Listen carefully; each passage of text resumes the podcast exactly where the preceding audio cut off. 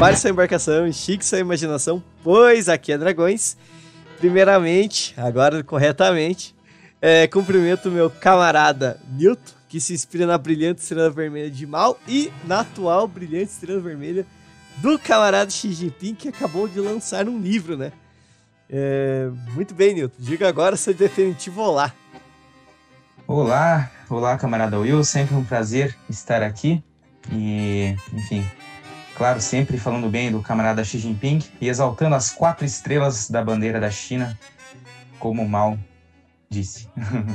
Não, perfeito. Posteriormente, eu quero fazer uma menção honrosa ao camarada de coração verde, mas de vermelho em ação, camarada Balzan, que vai acredito eu, entrar posteriormente. Ele falou que vai ter uns 15 minutos de atraso. Então vocês vão ver uma voz posterior, é o Balzan chegando do nada. E por fim, a grande, a grande pessoa, o grande camarada desta noite, o grande que na verdade para ele é uma manhã, porque estamos falando de maneira internacional.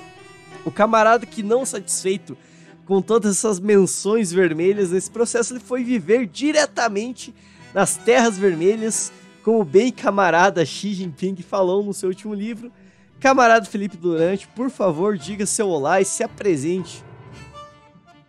E aí, pessoal, tranquilo? Cara, é um prazer estar aqui com vocês e é, só assim mesmo para eu acordar às 7 horas da manhã no domingo. Domingo de 7 graus lá fora. Mas é isso aí, gente. Vamos falar um pouco sobre China hoje.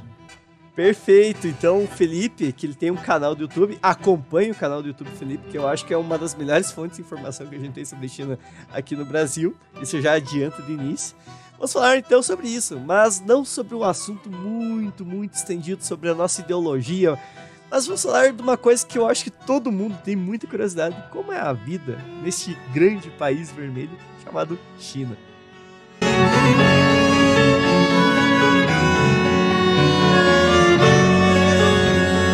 Então é isso, pessoal. Começando agora. É... Eu acredito que a primeira grande pergunta que a gente tem, Felipe, eu acho que todo mundo assim que, que pensa. E aliás, eu vendo no seu Twitter, eu imagino que as pessoas no seu Twitter também pensam isso. Que afinal lhe questionaram por que você escolheu China e não o Canadá, né? Uh, uh, Canadá, nossa, esse país social-democrata. Grandes com... merda, Canadá. Canadá, né? Mas fala aí pra nós, então, por que China, camarada? E, e exatamente por que você... Eu sei que você passou por Hong Kong também, por um período. Conte aí a, nossa, a sua trajetória bem, bem livremente, não temos horário né, para acabar, mas eu acredito que você esteja um pouco com sono. Então, para embalar, conte um pouquinho aí por que Hong Kong e por que China. É, talvez o, sobre aquele comentário, a parte mais interessante é a pessoa achar que a gente tem escolha sobre isso tudo, né? Tipo, ah, eu quero escolher que eu, que eu vou para esse lugar. A vida não é bem assim, né? Ah, na época, minha ex-esposa foi contratada por uma empresa em Hong Kong. A gente morava em Florianópolis e é por isso que a gente acabou vindo para cá. E aí, no meio do caminho, a gente acabou se divorciando. E Hong Kong não é um mercado bom para mim, porque eu sou engenheiro de produção, trabalho com fábrica. E não tem muita fábrica, o pouco que tem é muito é muito local e o povo fala cantonês, pouco não fala inglês. Então, eu tinha amigos na região de Guangzhou, que tem fábrica, assim, não sei quantas mil fábricas, e os caras falaram, ah, vem pra cá porque não vai ser difícil para te arrumar trabalho. E realmente não foi. Em duas semanas eu já tava trabalhando. Duas, três semanas. E, e foi assim que eu acabei na China. E hoje eu moro em Zhejiang, que é a cidade, na verdade, é Jiashan, a 30 minutos de Xangai de trem, mais ou menos. Então não foi uma questão de realmente eu quero ir morar nesse país, mas mais da a vida vai levando e oportunidades vão aparecendo e a gente aceita e, e vai, né? Perfeito, camarada. Não, é, é, exatamente. Eu acho que isso que você citou, a, da, das questões aparecendo no caminho, é realmente um, um ponto ímpar na, na citação daquela, daquela questão no Twitter, né? E eu, eu acho que uma coisa que, antes da gente entrar no, nos, nos diversos preâmbulos da sua vida, eu acho que uma, uma parada interessante é como que é, pra, pra assim, eu, eu, eu, algum dia pretendo conhecer a, a China, eu acho que é um, um, um sonho bastante legal, assim, ó, um planejamento. Mas como. É, a gente como... já falou disso várias vezes, né? já, já falamos disso várias vezes. É o sonho. China é um lugar legal. É, como, como que sua família, assim, tipo, vê você morando aí? Como é que fica essa questão de você, essa relação deles aqui com você aí? Essa relação de ir ali, tipo, a questão até do Natal, sabe? Ah, o Natal junto, essas coisas muito brasileirescas, sabe? Como é que fica uhum. essa questão para você? Cara, a minha família é interessante porque o meu pai mora perto de Boston já desde 2001, a minha irmã mora em San Diego desde 2008, não, desde 2004 já. Ela já é americana, inclusive. E a minha mãe, infelizmente, faleceu em outubro agora, mas ela morava no Brasil. Então, Natal, infelizmente, para a gente já não era uma coisa assim próxima há muito tempo, né? Mas é, no começo eles tinham. Os, os dois tinham bastante receio, porque é, a China é longe, cara. A China é longe. Daqui onde eu tô para chegar na minha cidade no sul dá 37 horas mais ou menos. Então, é, notícia que chega aí, quando chega, é, já é enviesada e só chega normalmente coisas. É, não, não chega coisa do dia a dia, porque não vai vender a notícia, né? Então, quando chega sempre alguma coisa. É o que a gente vê da Coreia do Norte normalmente. Aquelas maluquices de unicórnio e comendo cachorro. É naves então, alienígenas. É, então, é difícil. Aí, então, eles têm um, tinham uma visão muito envezada de, de que a China é comunista e comida, etc. Eu estava conversando com um colega de trabalho meu da Bélgica, que já está aqui há 11 anos, e a mãe dele na Bélgica ainda pergunta: Nossa, mas no supermercado tem bastante opção também? Ou, ou é que nem Cuba, que só tem uma marca, e sabe? Esse tipo de coisa. Então, eles tinham um receio, mas é, como eu vou sempre falando, como são as coisas aqui, eu mostro. Se tu ver minha, meu apartamento aqui, não é, é, não é um apartamento que as pessoas veriam e diziam, nossa, isso é na China. Né? Então, eles têm. É, como eu tenho esse bom senso de pelo menos mostrar como é a realidade, eles ficaram um pouco mais tranquilos. Mas no começo, sim, eles tinham bastante receio. Não, interessante. Eu acho que essa percepção externa que a gente sempre fica se perguntando, por isso mesmo que tu falou, sabe, camarada? essa questão de. Até tu citou a Coreia do Norte, essas, essas percepções do que, do que vende e que não vende, as notícias demasiado enviesadas e o que, o que a, as pessoas acabam comprando. Eu mesmo antes, e agora até uma autocrítica bem grande. Eu, eu, uma das notícias que eu mais comprei foi que na Coreia do Norte não podia sorrir em certa data do ano, assim. E hoje eu paro e penso, olha como isso é. Sabe? É, é um discurso, sabe? E, e isso a gente hoje vê muito da China acontecendo mas, e, e, e vendo até o, o, papel que você assume, por isso que eu, que eu recomendo seu canal, e eu recomendei naquele, naquele dia ali, que até, até eu te marquei no Twitter, daí você comentou, foi exatamente nisso. Como você faz um, um trabalho de mostrar a sua realidade. Isso é, é algo muito, muito legal, assim, da, da, que, eu, que eu vejo. E agora, até nesse sentido, camarada, é, eu acho que, que é, muito, é muito importante perguntar como que foi, tipo, teu primeiro choque, qual que foi teu grande choque com, de realidade, sabe? Sair do, do, de um país ocidental, é, terceiro mundo, ir para um terceiro mundo em termos de ideologia, mas ao mesmo primeiro mundo em termos de tecnologia e vida, como é a China. Qual que foi teu grande choque nesse sentido? Eu já tinha morado na França antes, em 2003. Eu trabalhava numa empresa que me mandou lá. E a gente morou por alguns meses. Então já eu já tinha uma noção e eu sempre li muito. Então quando eu cheguei aqui, a minha irmã até fala isso, né? É difícil de surpreender porque sempre faz cara de ah, eu já já sabia disso aqui. Mas é tem um, algumas coisas que impressionam na China é como é organizado é extremamente organizado e como eles investem pesado, por exemplo, em infra infraestrutura. Só de linha de trem bala, a China tem mais linhas do que o Brasil inteiro de trem normal. E a China é praticamente o mesmo tamanho do Brasil, né? eles são similares. E também burocracia, a China é extremamente burocrática. É, é pior que o Brasil carimbo vermelho para tudo. Eu postei uma foto do, do contrato que eu assinei que eu tive que carimbar com meu com meu dedo, né? Uma tinta de carimbo vermelha com meu dedo. Aí eu, inclusive, eu postei e falei que aqui na China a gente assina um contrato com sangue, um monte de gente acreditou. É, é, e o maior, o primeiro choque que eu tive foi quando eu estava em Hong Kong, que eu fui comprar um muffin achando que era chocolate e era de feijão por dentro.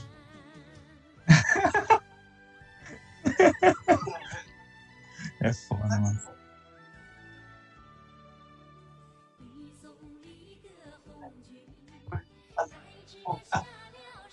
Mano, eu esse tweet, mano. Eu, pior que eu já passei nos, lugar, nos locais aqui, cara, que, que eu fico pensando, é muito fácil criar umas mentiras dessa. Eu tava caminhando aqui no, no perto do, do apartamento para onde eu vou mudar, e tinha um monte de casa destruída, abandonada e tal. Dá pra, muito fácil bater uma foto e falar, ah, esse aqui são os inimigos do Xi Jinping, que ele mandou para um campo lá em Xinjiang, e aí as casas estão abandonadas. Dá para criar umas fanfic muito fácil.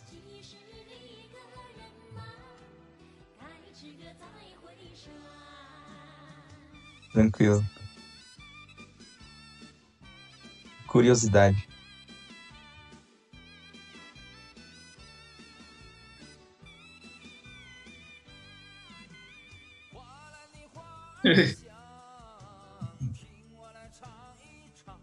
pode crer, mano, pode crer.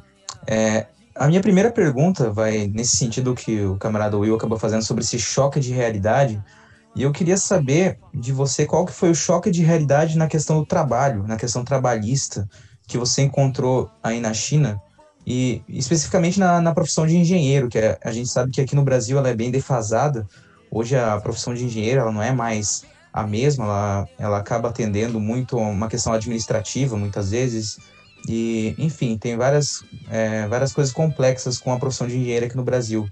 E eu, eu queria saber como é que foi esse, esse choque de realidade para você e também questões trabalhistas, essa questão de qual é, que a gente vê também muita muita fake news aqui no Ocidente sobre a questão trabalhista na China, que diz ó oh, a China se diz um país é, socialista, porém as condições trabalhistas não são é, são precárias em alguns pontos. E eu queria saber se no seu campo de trabalho você percebeu alguma coisa, como, como é que foi esse choque de realidade para você nesse sentido? Cara, é, normalmente engenheiro também aqui funciona igual. É, eles vão te contratar para ser gerente de alguma coisa. Não, isso, isso não é só no Brasil, né? Eles usam as habilidades de matemáticas, principalmente, porque acham que isso é muito, muito, muito bom. No fim, se o cara não tem nenhuma habilidade social, não serve para nada. Mas um dos problemas que eu tenho é com relação à educação da China, que é muito focada em, em, em, não resolver problemas. Como é que eu falo isso? Na verdade, resolver problemas, mas se alguma coisa sai, se tem uma vírgula diferente, alguma coisa diferente, eles batem muito a cabeça. É. Eu, eu falo isso porque eu tenho muito amigo aqui que é professor, professor em ensino médio ou de inglês, etc. E é literalmente aquela parada de quando tu vai fazer uma prova, que sempre tem alguém que fala, mas professor, você não mostrou isso aí na, na, na, na, na aula. Você não explicou que podia fazer diferente. É isso aí, é isso aí. Eles são muito assim. E eu não estou criticando nem nada, mas só exemplificando como é que é. E isso é um problema, porque na, além de produção, por exemplo, tem muito problema. E, e os caras não conseguem resolver. É, a gente vê isso, eles não conseguem. Óbvio que eu estou falando aqui da minha experiência, não da China como um todo, porque tem um bilhão e 300 milhões de pessoas, então, né? Mas, de modo geral, é a impressão que até os outros estrangeiros têm com relação a isso, né? É que a gente fala, é por isso que a gente está aqui para ajudar a, a, ensinar e passar conhecimento e trocar ideia, e não para ser melhor, ou porque tem, e tem isso, né? Tem muita gente aqui que acha que é, que é porque estrangeiro é melhor. Mas não é, né? A ideia é que a gente converse e troque bastante ideia e possa fazer a empresa crescer. Sobre leis trabalhistas, é muito ruim. É, tudo que tu falou é verdade, não é fake news. É, as pessoas trabalham, em, isso eu estou falando em fábrica, né? Seis dias por semana, 12 horas por dia. Normalmente moram na fábrica, que a fábrica tem um dormitório, então a pessoa não vive. Porque ganha um salário, sim, micharia, micharia, micharia. É por isso que é barato produzir aqui, aqui no Vietnã, no Camboja, no Paquistão, porque as condições trabalhistas são horríveis. Se a gente comparar com o Brasil, com a Europa, por exemplo, é, eles têm sete dias de férias, se não me engano. Tem, 30, tem 31 dias de feriado, mas é feriado, de qualquer forma, férias são só sete dias por lei, sete ou cinco. Eu tenho só dez. Claro que eu junto com os feriados, né? Porque aqui a gente não pode, a gente pode tirar um dia de férias se quiser. E tudo é negociado em contrato. Então, se tu tem mais é, mais condições de negociar um contrato melhor, tu consegue mais dias de férias, por exemplo. Mas para um chinês médio, trabalhador de fábrica, a situação é, não é não é boa. E é por isso que a gente tem produto barato. Porque se encarecer, eles vão embora. Está encarecendo já, tem muita fábrica indo embora. Mas eu acredito, do alto da minha ignorância em comunismo ou socialismo, deveria ser muito melhor. Mas sim, muito melhor. As condições de trabalho são as fábricas que eu já vi até hoje, é pouquíssima segurança do trabalho, ergonomia. Eu estou querendo comprar umas banquetas para o pessoal que trabalha na produção, porque eles trabalham sentado em caixa. E eu trabalho numa empresa que é bilionária, uma, líder, uma das líderes de mercado mundial, assim. Os caras trabalham sentado em caixa. E o gerente falou não. O gerente chinês falou não, porque aí eles vão ficar muito preguiçosos. E, e, a minha ideia, óbvio, que é fazer as pessoas ficarem lá sentadas. Já que elas ficam sentadas 11 horas por dia, que fique sentada num negócio decente, né, cara? Até para produzir melhor, para produzir mais. Eles não conseguem enxergar que a pessoa confortável vai produzir mais. Eles acham que a pessoa confortável ela vai descansar e vai ficar preguiçosa. Não, pode crer, camarada. Essa é, aliás, essa é uma das contradições que, que às vezes a gente bate na, bastante, assim, que muito disso daí surgiu nas aberturas do, do Deng Xiaoping, lá em a partir de 78, e, e que se dão até hoje, assim. E que, apesar de, de a gente ver que muitas da, da, das contradições estão estão saindo, e, e aí eu, eu até queria bater em mais uma, que eu sei que ela é que ela é dúbia, né? Porque é, é, que é aquela contradição da, da eliminação da pobreza. Porque, por que, que ela é dúbia? Porque eu entendo que a eliminação da pobreza extrema, ela se dá no sentido provincial, em, em termos de dados. Mas eu sei que em sentido de números gerais, talvez ela não seja tão ampla, porque então ainda existem pessoas às vezes morando na, na rua, é, às vezes tem essas, pequena, essas pequenos lapsos de contradição, que eu sei que vão, vão ir acabando com o tempo, mas hoje elas são ainda uma ferida na contradição das políticas sociais da China. E bem, e bem grande, bem presente. Que realmente você, você exemplificou ali sobre. Ah, o pouco que você conhece sobre socialismo é, e comunismo, é, isso realmente não tinha que ser assim. E realmente você está certo, não é? Assim, tipo, a gente teve um debate essa semana sobre, sobre China. E a gente chamou dois grandes professores isso daí e ambos argumentaram a mesma coisa, sobre essas contradições que a China assume hoje e que eu acho que muitos países acabaram assumindo também inclusive talvez Cuba nesse, nesse mesmo período, quando é, assumiu, por exemplo, essa, essa questão da. Ah, o Balzan está entrando, da, da ausência de recursos. É, primeiramente, salve camarada Balzan, e, e aí eu, eu antes de de, de eu passar talvez a palavra para o camarada Balzan, é, eu, que, eu quero te fazer uma pergunta antes, camarada Felipe, só tipo nesse sentido da, da, de, dessa eliminação da pobreza, que a China acabou anunciando e que realmente os comunistas aqui acabam ficando talvez muito, muito animados por causa disso, porque é realmente talvez uma vitória ideológica num ponto. É, até que ponto ela se dá? Tá? Nesse sentido, assim, a gente entende que talvez tenha eliminado a extrema pobreza, então talvez alguma pessoa não vai mais morrer de fome. Mas talvez ainda tenha, por exemplo, pessoas morrendo na rua. E isso é um problema muito grave. Isso que é algo que o próprio Fidel não, não, não curtia, né? Tipo, é, o, Fidel, o Fidel lutava que nenhuma criança dorme na rua, que se tem milhões de crianças dormindo na rua hoje, que nenhuma delas seja cubana. Então, se tu puder falar um pouco dessa contradição aí para nós sobre a China, é, sobre tua experiência aí, por favor. Inclusive, quando rolou essa história de fim da pobreza extrema foi justamente o que eu falei, porque em Guangzhou tem muito morador de rua. E onde eu trabalhava, na fábrica que eu trabalhava, é uma região de fábricas, então tem muita gente pobre morando lá, porque o pessoal de fábrica, no fim, ganha pouquíssimo, né? Então, para mim, isso é...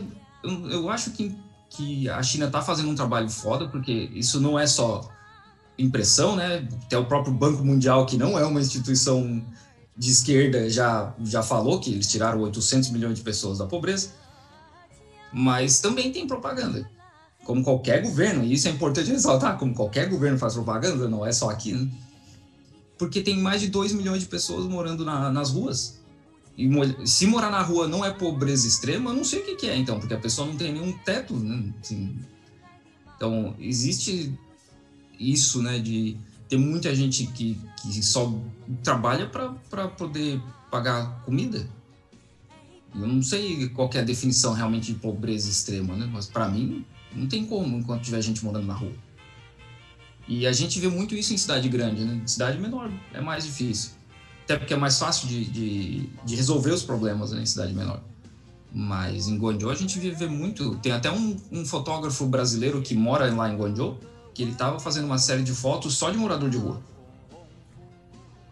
Então, é, para mim aqui, é, a gente sabe que o governo atua e é, e é importante talvez falar que o governo não tá tanto assim na vida das pessoas diariamente como se pensa no Brasil, né? Que se acha que é um 1984, que filma tudo e sabe tudo. O que mais tem aqui é a gente furando sinal, sinal vermelho, né? Atravessando fora da faixa.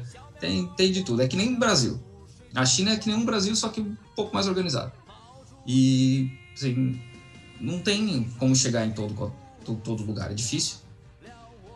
Não, não, brilhante essa tua fala, camarada. E eu, eu sempre até, até argumento isso, tipo, até nessa semana de debates que passou, eu sempre comentava que a China, ela colhe vários frutos, assim, ela, e isso eu acho que é importante a gente colocar que a China, ela subsequente desde as reformas de Mao, que se parte da Revolução Cultural, algo muito inicial no processo, do grande salto adiante, desde a abertura de dengue, assim, eu acho que dengue precisa ser mais estudado no Brasil. Se algum dia, por favor, se, se, se você ficar profissional no, no, mandarim, peço que comece a fazer uma tradução aí para nós que não temos, principalmente o camarada Xi Jinping, que desemboca hoje, eu acho que na, na China atual, e que parte exatamente isso, assim, e eu, eu, eu sou talvez um pouco diferente dos diversos camaradas maoístas que tenho, no sentido que eu não nego essas diversas contradições que tem na China hoje, eu acho que a gente tem que admitir, e tem que admitir elas como aspectos do socialismo real, e tem que admitir elas também que é, olhar para o, o, que o capitalismo produz hoje e o que o, que o capitalismo também produz de, de, danos em contraponto. E que também essas aberturas que o Deng fez ainda tem um afirrinhamento muito grande aí na China. É, e que são partes da, das coisas que, que temos que combater querendo ou não, sabe? É, nossa luta é constante, inclusive no socialismo real. Eu acho que. Por isso que, que, eu, que eu acho teu trabalho magnífico, o que tu, tu coloca nisso daí é, é, é, é fantástico, camarada. E nesse. É, posso... Boa noite, boa noite, pessoal. Desculpa o atraso aí. É, eu tava esperando a deixa para não interromper ninguém, assim. Mas enfim. É, só para cumprimentar aí, boa, bom dia, né, camarada Felipe aí. Bom dia para você aí. É, e falar sobre a China é isso, né? Só, só para deixar você complementar, depois eu, eu entro mesmo só para mostrar que meu áudio voltou a funcionar aqui, eu tava com problema. Não, perfeito. Aí está o camarada Balzan, que nós falamos no início que ia aparecer e está aparecendo.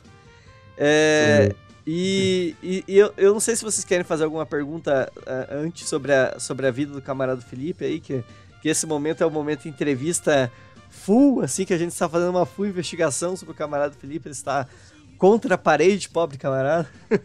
Mas, se não, eu, eu, eu lançarei minha próxima pergunta. Sim, é, eu tenho, tenho, tenho pergunta, sim. é, ele, o William me contou, Felipe, que você é formado em engenharia de produção, né? Sim. Você é formado em engenharia, eu fiz um tempo de engenharia de produção, eu tinha, tenho muita curiosidade quanto aos processos daí, né? Como funciona, qual a área de atuação, enfim, como você vê enquanto engenheiro também, né? É, de produção formado como você vê ah, esse processo de, de desenvolvimento chinês, né, e como e, e, o que você acha sobre a produtividade chinesa, né, é, se comparado com os outros países. Eu acho muito interessante isso porque nos últimos anos a, a China ela veio aumentando seu nível de produtividade ao passo que mantinha o nível de pleno emprego, né. Então eu queria saber de você como ah, sabendo daí morando aí como você observou e como se deu esse processo de aumento de produtividade chinês. Isso refletiu na sociedade mesmo? Se melhorou de fato a educação? Como você vê? Cara, eu não, eu não moro e, o suficiente em, em anos para ter presenciado esse tipo de mudança e, e sinceramente, antes de vir para cá, eu não lia muito sobre China. O que eu posso falar é da minha experiência pessoal e do que eu conheço alguma coisa de fábrica, que Se não for fábrica como, por exemplo, a Foxconn, que faz iPhone, ou, Sim. Qualquer fábrica que normalmente é relacionada com essas empresas grandes, normalmente, aí umas aspas gigantes, normalmente, eles têm departamentos para verificar se a fábrica atende certas condições e leis trabalhistas e etc, né? Hum, E aí, normalmente, porque o ano passado, se não me engano, pegaram a Amazon, uma, uma fábrica da Amazon aqui, que produz, que monta Kindle, é, usando mão de obra infantil. Então, se for esse tipo de fábrica, dessas empresas grandes, normalmente a fábrica é muito boa. É muito limpa, é organizada e, sim, é outro nível. Se não for, a fábrica normalmente é muito ruim. É, Sim. a gente vai, vai ver o mesmo nível de fábrica aí no Brasil, empresa pequena, familiar, que aí a pessoa não tem nenhuma, às vezes, educação formal e não conhece muito, e a empresa só vai crescendo e o cara não sabe como se organizar. Mas aqui tu vê isso em empresa grande, como é a empresa que eu trabalho hoje, que é uma empresa grande, e a fábrica é uma zona porque eles cresceram muito rápido. Ah, Sim, tem 3 mil pessoas e é muito bagunçado. Assim, dá para aumentar a produtividade mais do que o dobro. Só que se ganha muito dinheiro. Muito, muito, muito dinheiro. Porque a mão de obra é barata. Tanto que a gente tem uma linha de produção em Taiwan e tem uma outra nos Estados Unidos. Em Taiwan já é semi-automatizado porque o custo da mão de obra é maior. Nos Estados Unidos é quase tudo automatizado. Porque o custo da mão de obra lá é muito alto. Aqui na China compensa mais pagar gente para fazer vários serviços que máquinas fariam. Por enquanto. A gente não sabe até quando isso vai, até porque fábricas já estão saindo da China justamente pelo custo. E a China, apesar de ser o maior produtor de robô do mundo, é um dos que menos usa robôs em indústrias.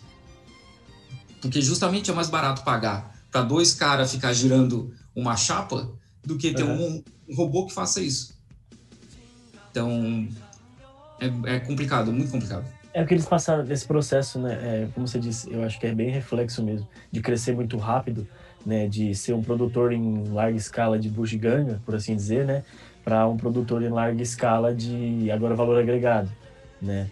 Que são, é o caso dessas empresas maiores aí. Então fica meio distorcido mesmo, né? Imagino que tenha ficado. O mercado ainda não se acostumou, né? os processos produtivos ainda não tenham se acostumado, como você falou. É, acho que imagino que vai ser um processo natural a substituição de pessoas por máquinas, né? Ou, no caso, por consequência também do, do custo de mão de obra ter sido aumentado e se aumentar gradativamente. Né? É, mas isso bacana. esbarra, isso esbarra também em legislação, né? Como Sim. não existe quase lei trabalhista nenhuma, as empresas elas jogam o jogo, jogam com as regras, né? Então, ah, se eu não preciso preocupar com ergonomia, com, com poeira no ar, etc., eu não vou gastar dinheiro com isso. Então, eles não estão nem aí. Aham, sim, Quem sim. usa protetor auricular na produção onde eu tô lá? E é 100 decibéis o tempo todo. Porque não é obrigatório. Não, é bem, é bem, é bem nessa mesmo, né? imaginei. Mas bacana. Queria saber mesmo como que era a realidade daí para poder até mensurar melhor, né? Quando a gente vai pesquisar, pensar e ver números sobre, né? Muitas vezes a gente até se falseia. É, e é. E assim, eu tenho gente que diz que eu sou pró-China porque eu mostro coisas que a pessoa entende como positiva, que, que eu só tô mostrando, na verdade, né? Porque eu não tô fazendo juízo de valor, só tô mostrando. Como é no meu vídeo, quando eu vim fazer entrevista para cá, para essa empresa, eu tava morando em outra cidade, aí eu mostrei todo o processo de máscara, de controle no aeroporto e várias outras coisas. E aí teve gente primeiro dizendo que era tudo mentira, sendo que tem as imagens lá e dizendo que eu era pró-China porque eu estava mostrando aquilo como positivo. Mas eu não faço juízo de valor, eu só estou mostrando, olha, existe um controle. Mas também tem gente que diz que eu sou contra a China porque eu falo coisas como essa de questão trabalhista, que deveria Uhum. ser melhor. De, de se preocupar com a pessoa, como eu, eu- tu não estava aqui antes ainda, eu falei que de comprar uma banqueta para as pessoas poderem sentar melhor na produção. E o gerente fala: ah, não, elas vão ficar preguiçosas. Eu só quero dar uma condição de trabalho melhor para elas. Tipo, mínimo, senta num lugar decente para trabalhar. Então, É, A fábrica, a fábrica em questão, ela é de capital exterior? No caso, ela é de uma empresa estrangeira ou, ou chinesa mesmo? se eu não me engano, para abrir uma empresa aqui, tu tem que ter um sócio chinês. Não pode ser 100% exterior. Então, eles têm dois sócios chineses, acho. E claro, né, que um deles tem um, um Lincoln, um, um, carro americano que aqui deve custar, sei lá, 2 milhões, 1 milhão e meio RMB. E aí, se eu quiser comprar a banqueta para todo mundo, sei lá, vai ser 50 mil, nem isso, talvez. É, claro. Não, é, é, isso que eu tava até comentando, Balsa, antes, que eu, que eu falei que a, a China hoje, ela acarreta as diversas contradições que foram geradas desde o período do Deng. E que, por mais que. Eu, eu acho assim que, por mais que o partido se esforce o, ao máximo que der, se ele, não, eh, se ele não fizer uma, talvez uma mudança até muito brutal, que pode acarretar, às vezes, eh, estouros perigosos, né, até, que daí estouros perigosos eu digo que às vezes mudanças brutais elas acarretam muita violência e, e é, é, é, preocupante. É, essas coisas às vezes elas não transitam mesmo. E, e, eu, e assim, como eu falei, aí Felipe, eu, eu, eu não estou com o quadro de mal ali por nada, assim, eu tô, eu, eu realmente eu tô no, no, lado mais extremo dos comunistas e eu olho para o que você fala hoje da China com, com não, não realmente como um pró-China ou um contra-China, eu acho que, que é o que tu representa exatamente essa questão. Olhar para a realidade chinesa nas medidas que ela é. E eu acho que isso eu, os camaradas às vezes esquecem quando, quando analisam seus. e quando analisam muitas coisas. Imagina utopia, né? Imagina paraíso. Então, é só por exemplo, é que é, isso da, das distorções, como eu disse, é assim. Imagino eu que isso vai, vai se levar um tempo ainda, né, até a China superar esse, essa importação de modelo produtivo, sabe, é, de capitalismo selvagem, assim. Foi o que se espalhou no mundo, foi o que se espalhou na, ali na década de 80, né? Então, imagino que não vai ser tão fácil assim superar, mas aos poucos, aos poucos se tenta, né? Essa é a diferença. Não só isso, camarada Balzão, só quero fazer um pontuamento. Por exemplo, a relação. A, a, a, relação é, esperamos que tenha. A relação dela, por exemplo, com a nova Rota da Seda, ela é uma, é uma relação diferente. Por exemplo, ela não se media é, exatamente como o imperialismo se media numa intenção de subdesenvolvimento. Apesar de que é claro que a China tem interesse, a gente não pode negar o interesse próprio da China nessa nova Rota da Seda. Mas ela, ela se media por, é, por relações de trocas diretas de produtos e, e serviços não em trocas monetárias para favorecimento de um sistema, como qual o aquilo lá. Então, tipo, eu, o que eu sempre digo assim para os camaradas, analisem as condições materiais históricas do processo. Que é o materialismo histórico dialético. É, porque fica muito, fica muito amplo, né, quando você você simplesmente fala, usa só conceito para querer falar, falar, falar, e só passa paraíso, essas coisas assim. Aí as pessoas falam, ah, mas aqui olha um erro, então logo sua teoria caiu. Não, as coisas na a realidade é muito mais, muito mais cruel e muito mais. Exatamente, né, exatamente complexo. isso. Inclusive, mais uma grande contradição é, por exemplo, a China, como o próprio Felipe. Aliás, isso foi o próprio Felipe que me apresentou, eu não sabia, ela não tem sistema único de saúde, ela não tem sistema amplo. E essa é uma ultra grande contradição, assim, é, não querendo duvidar da, da saúde tradicional chinesa, assim, mas com todos os respeitos, a, a modernidade e a ciência, elas apresentam um dilema muito muito preocupante, inclusive a filosofia. E antes de eu passar a palavra para o Newton, que eu sei que o Newton tinha uma pergunta, eu quero é, falar, quero que o Felipe, por favor, fale um pouco disso, sabe? É, Felipe, se você já foi algum dia consultar aí na, na China, sabe, no postinho chinês aí, o que, que você foi, como você foi recebido, quantos royalties você teve que disponibilizar. Como foi a UPA chinesa aí? Como foi a UPA chinesa? Por favor, fale aí. Eu tive uma inflamação no ombro, que eu fui, acabei indo no hospital, porque eu não, não, não conheço nenhum médico nem nada, né? Fui, fui direto para o hospital. Primeiro que para ser atendido eu tive que pagar. Sem pagar eles não atendem. Não é assim, a gente atende e depois tu paga. A não ser que seja emergência, que não tenha condição de se pronunciar, né? Então, primeiro eu paguei a consulta e fui conversar com o médico. O médico quis me receitar chá em plastro. E eu sabia que era alguma coisa que eu ia precisar de um anti-inflamatório, alguma coisa assim.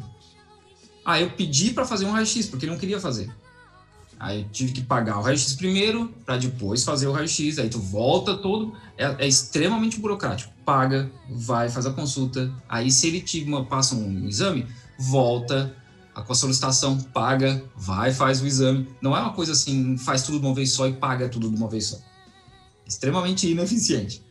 E aí, com o raio-x em mãos, eu mandei para amigos aí no Brasil que trabalham com ortopedia e tal. O cara falou: ah, não, toma esse anti-inflamatório aqui, isso aqui, faz esses exercícios que vai dar tudo certo. E realmente deu, logo já resolveu o problema. Mas o cara tinha me passado chá para inflamação no ombro, que, que, era um problema que eu não conseguia nem dormir em cima desse ombro. Então, não ia resolver. O tamanho do Cris que passa xarope. é. Não, é, é, é nesse pique, cara. Não, e. Só que assim, é, é isso, isso que, é, isso que é, é, as grandes contradições que se aplicam hoje. Daí, eh, se algum, por uma, porventura, algum algum ouvinte de direita venha escutar a gente, lembrem-se que no período de Mao, a China tinha 80% da população vivendo em sistema quase semi-feudal no campo e não tinha o mínimo acesso nem à saúde tradicional. Isso hoje, pós a saúde ampla, é uma contradição pós-período dengue, e não chamem dengue de revisionista sem sequer estudar dengue. Tem que ser estudado mais. Mas isso é um problema. Isso é um problema. Poxa, o, o pobre Felipe ali não teve que mandar aqui para foto para seus camaradas no Brasil para tomar um analgésico, pobre Felipe. Mas. E assim, um, uma, coisa, uma coisa que a gente vê que é comum, é, eu não sei dizer quão comum é, é vídeo de gente que é, atropela, o motorista atropela uma pessoa e ele passa, ele passa de volta dá ré e passa por cima e passa por cima de novo, que é para ter certeza que matou a pessoa, porque é mais barato pagar a indenização pela morte do que os custos hospitalares daquela pessoa, porque a polícia vai te pegar, tem câmera por tudo. Então eles sabem que tu atropelou alguém. Só que sai mais barato pagar pela morte do que o custo hospitalar. A gente Mas não, recebe... cai, não cai como homicídio? Isso? Não pega Puta, aí, aí, aí, cara, eu não, não entendo muito da, da legislação chinesa, porque aí tem coisa de réu primário também, de certo, assim, não sei. Ah, sim, sim. Mas é, vale mais a pena. E a gente recebe direto no WeChat gente pedindo dinheiro para pagar a despesa hospitalar, porque quebrou uma perna, quebrou um braço, ou apendicite, sabe? Emergência. E não tem condição, porque é muito caro. Imagina um chinês pobre que ganha 3 mil numa fábrica. Assim, 3 mil é um salário baixo para um, tu viver. Assim, é ok, dá para viver, mas é baixo demais. Uma consulta no médico é 300. Não, é, isso, é, isso é importante ser falado. É, mas antes de eu, de eu seguir isso daí, que eu tenho uma pergunta interessante. Camarada Newton, por favor, fale aí. É, bem, queria fazer uns comentários sobre o que vocês falaram antes, camaradas. É, tem muita gente que fala que o camarada Felipe Durante é pró-China ou é contra a China e tal. Eu vejo muitos camaradas também, como o bem citou, que são muito dogmáticos, cara. E é, e é isso que a gente tem que deixar para trás. A gente tem que deixar o dogmatismo para trás sobre qualquer aspecto e analisar as contradições e a realidade, a realidade material tal como ela é. E esse é o nosso papel para analisar a história corretamente, analisar essas contradições da China. E, e, isso é essencial. A gente tem que entender que tu, todas essas contradições que o camarada Felipe está tá falando que acontecem hoje na China elas são fruto de, de algo histórico, de, de acontecimentos históricos que levaram a China a esse patamar. Porque como o camarada Will bem, bem citou agora há pouco, a China há, há 80 anos, há 70 anos, era, porra, mano, um país semi-feudal, onde a maioria da população vivia no campo e que teve esse aspecto, como vários países do terceiro mundo, que de uma industrialização tardia. Não teve essa, essa revolução burguesa que industrializou, que teve essa inseriu os meios de produção ao meio tecnológico. Então a China fez isso de forma tardia e hoje encara essas contradições justamente por causa disso. E, bem, esse sistema de saúde também é uma contradição, mas nós temos que analisar como bons é, analistas da história, né? Temos que temos que ver todas as contradições. Mas a, a minha questão, a minha pergunta vai bem nesse sentido que você falou que, por exemplo, um, um trabalhador de fábrica vai ganhar 3 mil. Eu queria perguntar como que você enxerga é, essa parada da condição de vida. E, e, principalmente nessa na sua visão vindo do indo do Brasil para morar na China o que que você percebeu dessa tipo, da sua vida aí cara? O que que você percebeu de lazer de, de questão de ganho quanto que você ganha e tudo mais? E, e como você sobrevive aí? Se se é uma vida normal mesmo se cara é normal entre aspas né? Porque enfim é, como que é a sua vida aí? E, também perguntar da questão do lazer, cara, como é que é, é sair aí? Eu sei que você tá há pouco tempo é, aí na China e esse ano foi foda, né, mano? Pra, todo mundo, acho que o mundo inteiro quase não teve rolê. Mas, mas eu, eu lembro que o camarada Will mandou um vídeo para mim do, do rolê mais comunista da China, que era visitar a casa do presidente Mao. E eu achei foda pra caralho, mano. E eu queria saber se você já aproveitou um pouco também do, do turismo aí da China, do, desses, pontos, desses pontos turísticos, já conheceu o país, algumas regiões aí, ou ainda não teve tempo para isso? E, e, bem, isso também entra na questão da vida. Como que é a sua vida aí? Não, a minha vida é consideravelmente melhor do que um chinês médio, porque normalmente estrangeiros recebem um salário muito maior. Eu recebo um salário que eu nunca receberia no Brasil. Nunca. Como engenheiro, nunca. É muito dinheiro no Brasil. E na China também é muito dinheiro. Mas eu não consegui viajar porque eu comecei a trabalhar e quando o corona bateu, eu perdi meu trampo, porque a empresa perdeu quase todos os clientes. E aí eu não tinha dinheiro para viajar. Né? Eu tive que segurar dinheiro aí até conseguir arrumar esse trampo novo. Então, na China eu não consegui ir para muito lugar. Eu fui em Guilin, que é uma, uma região montanhosa no sul, que é muito bonito, mas não consegui passear muito por aqui, né? Agora a gente, é, a gente fala os estrangeiros aqui, né? até chineses. É, é, então a gente tem planos de viajar mais internamente porque não dá para sair da China hoje. De, minto, dá para sair, mas voltar é um problema. Por causa do Covid, a China tem muito controle. Inclusive a, a a mulher que cedeu o apartamento para eu morar aqui, ela tá trabalhando em Taiwan, ela vai voltar esse mês. E ela já falou que ela vai ter que ficar três semanas em quarentena, porque é uma regra da, da região que a gente mora aqui. Então é muito complicado. Se eu quiser viajar para algum lugar, eu volto para cá, tem que fazer quarentena e eu não recebo salário. Se eu ficar de quarentena por motivos pessoais, né? Então, eu tenho planos agora de viajar no Natal e no Réveillon, provavelmente porque Natal aqui não, não é nada muito grande, né? A não ser na nossa comunidade aqui de, de estrangeiros. E aí tem um ano novo chinês também, que é um feriado grande ano que vem. Eu quero ver para onde é que eu vou aqui, porque, de novo, não, sair da China é um problema, então vamos viajar aqui. Aproveitar para viajar, Tibete da vida. Eu queria ir em Xinjiang para fazer vídeo lá sobre os uigures. Então, talvez eu vá no ano novo chinês para mostrar como é que é, porque como a gente já sabe, chega muita coisa distorcida aí. Né? Mas por enquanto, como eu comecei a trabalhar fazem três semanas, é, eu, eu ainda estou mais devagar organizando a minha vida aqui. Mas é quando se ganha bem, dá para viver bem em qualquer lugar. Então, é no Brasil, ou na Europa, ou nos Estados Unidos, tem um salário bom, tu consegue viver bem em qualquer lugar. A diferença é que na China as coisas são extremamente baratas. Sim, eu comprei um aquecedor bom por 30 reais. É muito barato. E, mesmo celular, porque as, as marcas de celulares, eles têm muitos modelos. Então, tu consegue comprar um celular que filma 4K e pagar 600 reais.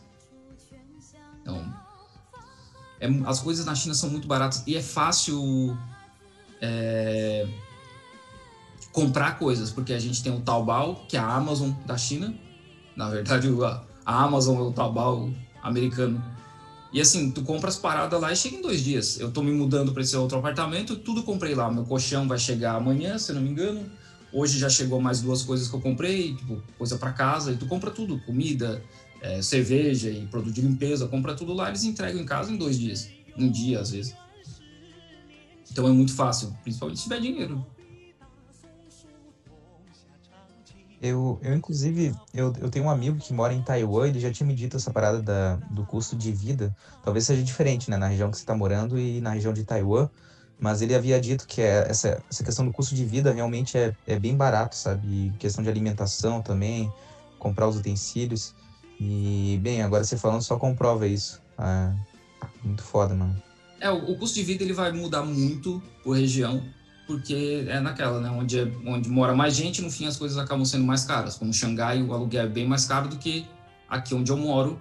E Guangzhou já era mais caro do que aqui onde eu moro. Eu vou morar aqui em Jiaxing, eu vou morar num apartamento que é maior do que o que eu morava em Guangzhou e é três vezes mais barato. E aí, se eu for comparar em Hong Kong, eu morava num estúdio de 25 metros quadrados, que é, sei lá, do tamanho dessa sala aqui, talvez, e eu pagava 10 mil reais por mês de aluguel. É um Nossa, troço absurdo. Porque Hong Kong é isso aí. Óbvio que aí o salário também acompanha, mas Hong Kong o aluguel é, é fora da, de, da nossa realidade. Acho que não tem aluguel no Brasil nesse nível. Então, e aí o custo de vida vem com isso, né? A diferença é que muita gente não sabe nem onde é que tem loja de alguma coisa. Se não for loja de, de, de marca, é difícil saber ah, onde é que eu compro um cabo disso, onde é que eu compro. Não tem, porque a gente tem um aplicativo do Taobao, tu vai ali no aplicativo, compra um cabo USB e daqui dois dias tá lá. A não ser que tu realmente precise de alguma coisa para agora, e aí tem que ca caçar, principalmente a gente que não os, os, mapas aqui não tem inglês, então tem que ir pro Google Translate traduzir, jogar pro Baidu Maps e rezar que a tradução esteja ok. Isso vai tudo na internet. Então a gente não nem sabe onde é que tem loja. Isso é, provavelmente afeta a questão de custo, porque não precisa ter uma loja física. Tu pode ter uma lojinha pequena que só vende no Taobao. Massa, camarada. Não, nossa, isso, isso daí foi da hora. E, e, e, camarada, eu acho que eu tenho duas, duas perguntas, assim, e depois eu vou passar para os camaradas fazerem as perguntas. Na verdade, três. A primeira é se nessas suas poucas viagens você chegou aí na Cidade Proibida, que é. Que uma. Não chegou. Ah, então já. Não, já... ainda não, ainda não. Eu quero ir, eu quero ir, mas ainda não, não deu pra ir. Então, então beleza. Se, for lá, por favor, leve uma flor pro Malca aqui do lado ali por, por nós. É, a, a, segunda pergunta é. é como que eu vi que você foi em alguns bares com uns camaradas chineses deu que levaram e pagaram um monte de coisa. Como que é os bares aí na China? Como é que é as baladas? Se você já chegou em alguma? E, e daí no caso que é a terceira, mas vai ser a segunda, é como que a, a talvez a solidariedade assim tipo você falou assim que você recebe no chat as pessoas pedindo, é, às vezes, dinheiro para saúde. Como é que você vê a solidariedade do, do povo, assim, tipo, nesse sentido cultural? É, mas foque principalmente na pergunta do, do bar da balada ali, que eu tô bem curioso, assim, como um bom, um bom alcoólatra que somos, por favor. Quando eu morava em Guangzhou, é, tem uma área muito internacional lá, com, sei lá, uns 30 bares. E aí os bares são muito parecidos com o que a gente já conhece fora então não é bem chinês local mesmo, porque o chinês mesmo eles gostam de karaokê. Eles vão beber e fazer karaokê, cantar. Então, mas aqui onde eu moro, se eu não me engano, a cidade tem dois bares só. Apesar de ter uma cidade com 700 mil habitantes, parece que só tem dois bares, pelo que foi que me falaram.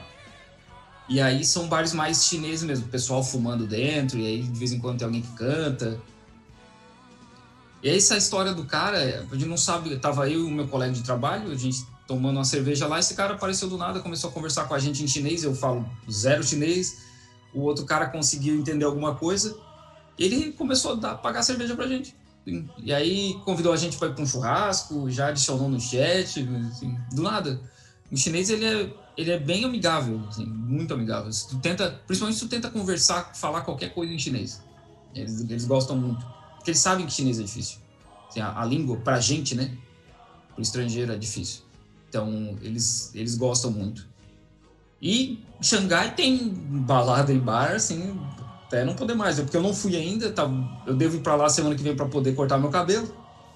É, vai ser difícil achar alguém aqui que corte cabelo ocidental. Inclusive, o, meu colega de trabalho foi numa barbearia, o cara falou que não, em duas barbearias eles disseram que não cortavam cabelo de ocidental. Mesmo que o dele é só raspar, porque ele já é meio careca. Os caras disseram não. Então talvez eu vá para algum bar lá em Xangai semana que vem. Tem, chu... Só, tem churrasco aí mesmo? Só.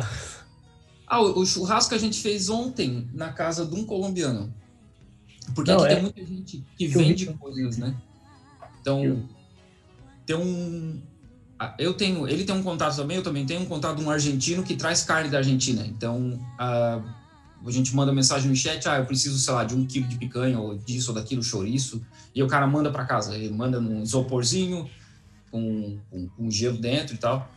Então, é, tem muita gente assim. O café que eu compro, e aí essa é uma das coisas, quando tu tem dinheiro, né, e vive num local que te proporciona isso, é, eu tenho o chat de um cara em Xangai que o cara vai me mandar café em grão. E aí eu comprei um moedor por, sei lá, 20 RMB, que deve dar, sei lá, 25 reais. E aí eu vou moer café em casa. Caraca, Caralho, mano. Não, é que eu queria saber sobre o churrasco, assim, como é que é feito? Se chinês faz churrasco mesmo, se... Porque, pô, velho... Eles fazem muito com, com vegetais. Eles, Sim. eles comem muito vegetal, muito, muito, assim, sempre, sempre, sempre. E carne é cara, então eles comem muito frango, tem frango frito em tudo quanto é lugar. Aham. No, no McDonald's tem frango frito, nas pizzarias tem frango frito, então eles comem bastante. E porco. Porco, comem é. bastante. Tem mais porco, tem mais porco que o Brasil, mano. Tem mais porco que a população É. do Brasil, na China. E, e carne não, não é muita deles, porque é caro, então acho que no fim eles não têm essa, essa tradição. E não tem tradição de churrasco, churrasco mesmo, né? Então eles vão assando coisinhas assim, porções pequenas, e É, muito mas eu falo, tipo, berinjela. você percebe que talvez tenha, tá- tenha começado a virar cultural fazer churrasco de carne bovina por conta de, de coisa do exterior? Não? Não faço ideia, não faço ideia. Eu sei que, por exemplo, uma coisa que mudou muito é consumo de café. Os chineses estão tomando muito café, eles, que eles não tomavam antes. É, tá crescendo bastante, bastante mesmo o consumo de café na China. Café, chocolate, vinho. E só tem uma perguntinha. É, no Nossa, pique da café, chocolate do- vinho é, é a definição da política externa. Foda, mano. Nesse, nesse pique do café, velho, eu só queria perguntar pro camarada Felipe, que ele falou dos bares ali. Esse meu amigo de, de Taiwan também, claro que, é, como se disse, muda com a região, mas eu acabo tendo panorama mais ou menos pelo que ele fala. Até mando aqui um abraço pro meu camarada Kevin, que é meu amigo de longa data e mora aí há algum tempo, há mais de um ano. É isso, nessa província rebelde de Taiwan. Ele fala que tem uns drinks muito, muito diferentes, tá ligado? Tipo, até a cerveja tem um, tem umas cervejas bem diferentes do que a gente encontra aqui no Ocidente. Eu, eu queria saber se você já presenciou alguma coisa assim. Cara, cerveja não muito, porque no fim a gente tem acesso aqui a cerveja de tudo quanto é lugar, principalmente quando eu morava em Hong Kong. Hong Kong é, é zero imposto, então é muito fácil importar. Você vai no supermercado, ou acha coisa do mundo inteiro e é barato, apesar de ser Hong Kong, né? né, Na, é na verdade, desculpa, é barato porque o salário, na verdade, é alto, né, para estrangeiro. Aqui, onde eu moro agora, é mais difícil achar coisa importada, porque é uma cidade menor. Mas em Guangzhou era tranquilo, então cerveja, por exemplo, você compra o mesmo, tipo- mesmo tipo de cerveja que consegue achar no Brasil. Não, tem tanta diferença. Agora, drink é- depende muito de onde vêm as pessoas. Porque os caras vão inventar coisa com fruta e as paradas que. Aqui, por exemplo, é muito comum suco de pepino. Ou como eu falei, né? O muffin de feijão preto, que eu achava que era chocolate, eu mordia era feijão. Então, é, depende muito. O meu bar preferido, quando eu morava em Hong Kong, que era perto da minha casa, o- os bartenders eram tudo do Nepal. Então os caras criavam umas paradas lá que eu nem sei o que, que eles usavam. Eu, eu nem perguntava até pra não. Prefiro não saber. Mas dava onda, dava onda, então. É, Toma. Perfeito. É, eu, vou, eu vou pedir pro, pro, pro Vinícius, pro grande camarada Balzan e pro camarada Newton pensarem nessas duas últimas perguntas do bloco sobre a vida do, do camarada Felipe. Depois a gente vai pro Covid e sobre a percepção do Felipe, porque a gente já tá em 50 minutos aqui. Eu acho que a gente tem que também prezar pelo tempo do camarada Felipe, apesar de conversa tá maravilhosa. Assim, o camarada Felipe é uma pessoa gigantesca entre os homens aqui. É, e a minha última pergunta, camarada, eu acho que ela vai em relação a um vídeo seu e que vai em relação à moradia. Mas mais para moradia em Hong Kong, no caso. Porque você me falou que a, que a moradia em Hong Kong, ela, ela. Você me falou, na verdade. Você falou em um vídeo que a moradia em Hong Kong, ela tem alguns lugares que é tipo quase como gaiolas. Qu- Quase não, é umas gaiolas. É, como você vê essa relação em outro ponto com a China? Porque a gente sabe que a China tem alguns moradores de rua. É, mas como, digamos, é os, os programas assistenciais, que devem ter alguns programas, mesmo que talvez eles não sejam muito efetivos, mas devem ter, eu acho que. Acredito eu, né? Se não tiver, por favor, me corrija. Mas, né, em detrimento isso daí, você vê que alguma pessoa tá nesse ponto de, de morar em gaiola também na, na, na grande China, ou é algo de Hong Kong mesmo? Por favor. Eu não sei como são essa, como é essa questão de assistencialismo na China para moradores de rua. Sinceramente, eu não, eu tenho que ler sobre isso ainda, mas não sei. Em, em Hong Kong é muito complicado porque a forma como é vendida, entre aspas, a, a terra lá, né? Por, na verdade, não é vendida, não, não pode comprar terra em Hong Kong, pode alugar por uma série de anos. Então, todo o processo e também o governo controla esse processo controla a demanda de construção de prédios novos. Então, é muito complicado. Isso vem da época da, do Império Britânico, que era uma forma dele ganhar dinheiro. E e aí as pessoas falam que ah, Hong Kong é daquele jeito porque tem gente demais e na verdade não é. É porque esse sistema, dessa forma, da forma como foi construído, infelizmente cria esse tipo de situação onde as pessoas acabam morando em gaiolas porque elas não têm dinheiro para pagar. E aí eu não tô, não é eufemismo. Tem imagem da pessoa morando dentro de uma gaiola. A vida dela inteira cabe dentro de uma gaiola. E aqui na China eu não sei como é que chega nisso. Porque infelizmente as pessoas vão parar na rua por N motivos diferentes. É, então, são causas que têm que ser analisadas individualmente, né? Porque cada um tem uma história e é, assim, é difícil entender. Óbvio que com bastante número a gente tem a ideia de dados e para entender o que está causando mais, mas eu não, não sei como a China trabalha com isso. Eu acredito que exista algum, alguma forma de, de assistencialismo, mas eu não sei como é que é. Não, perfeito, camarada. Eu acho que era, era nesse ponto que que a gente até queria chegar nesse tocante e perfeito, como sempre. Agora eu vou passar a palavra pro camarada Balzan, pego de surpresa. Camarada Balzan, qual a sua última pergunta sobre a vida do camarada Felipe na China e Hong Kong?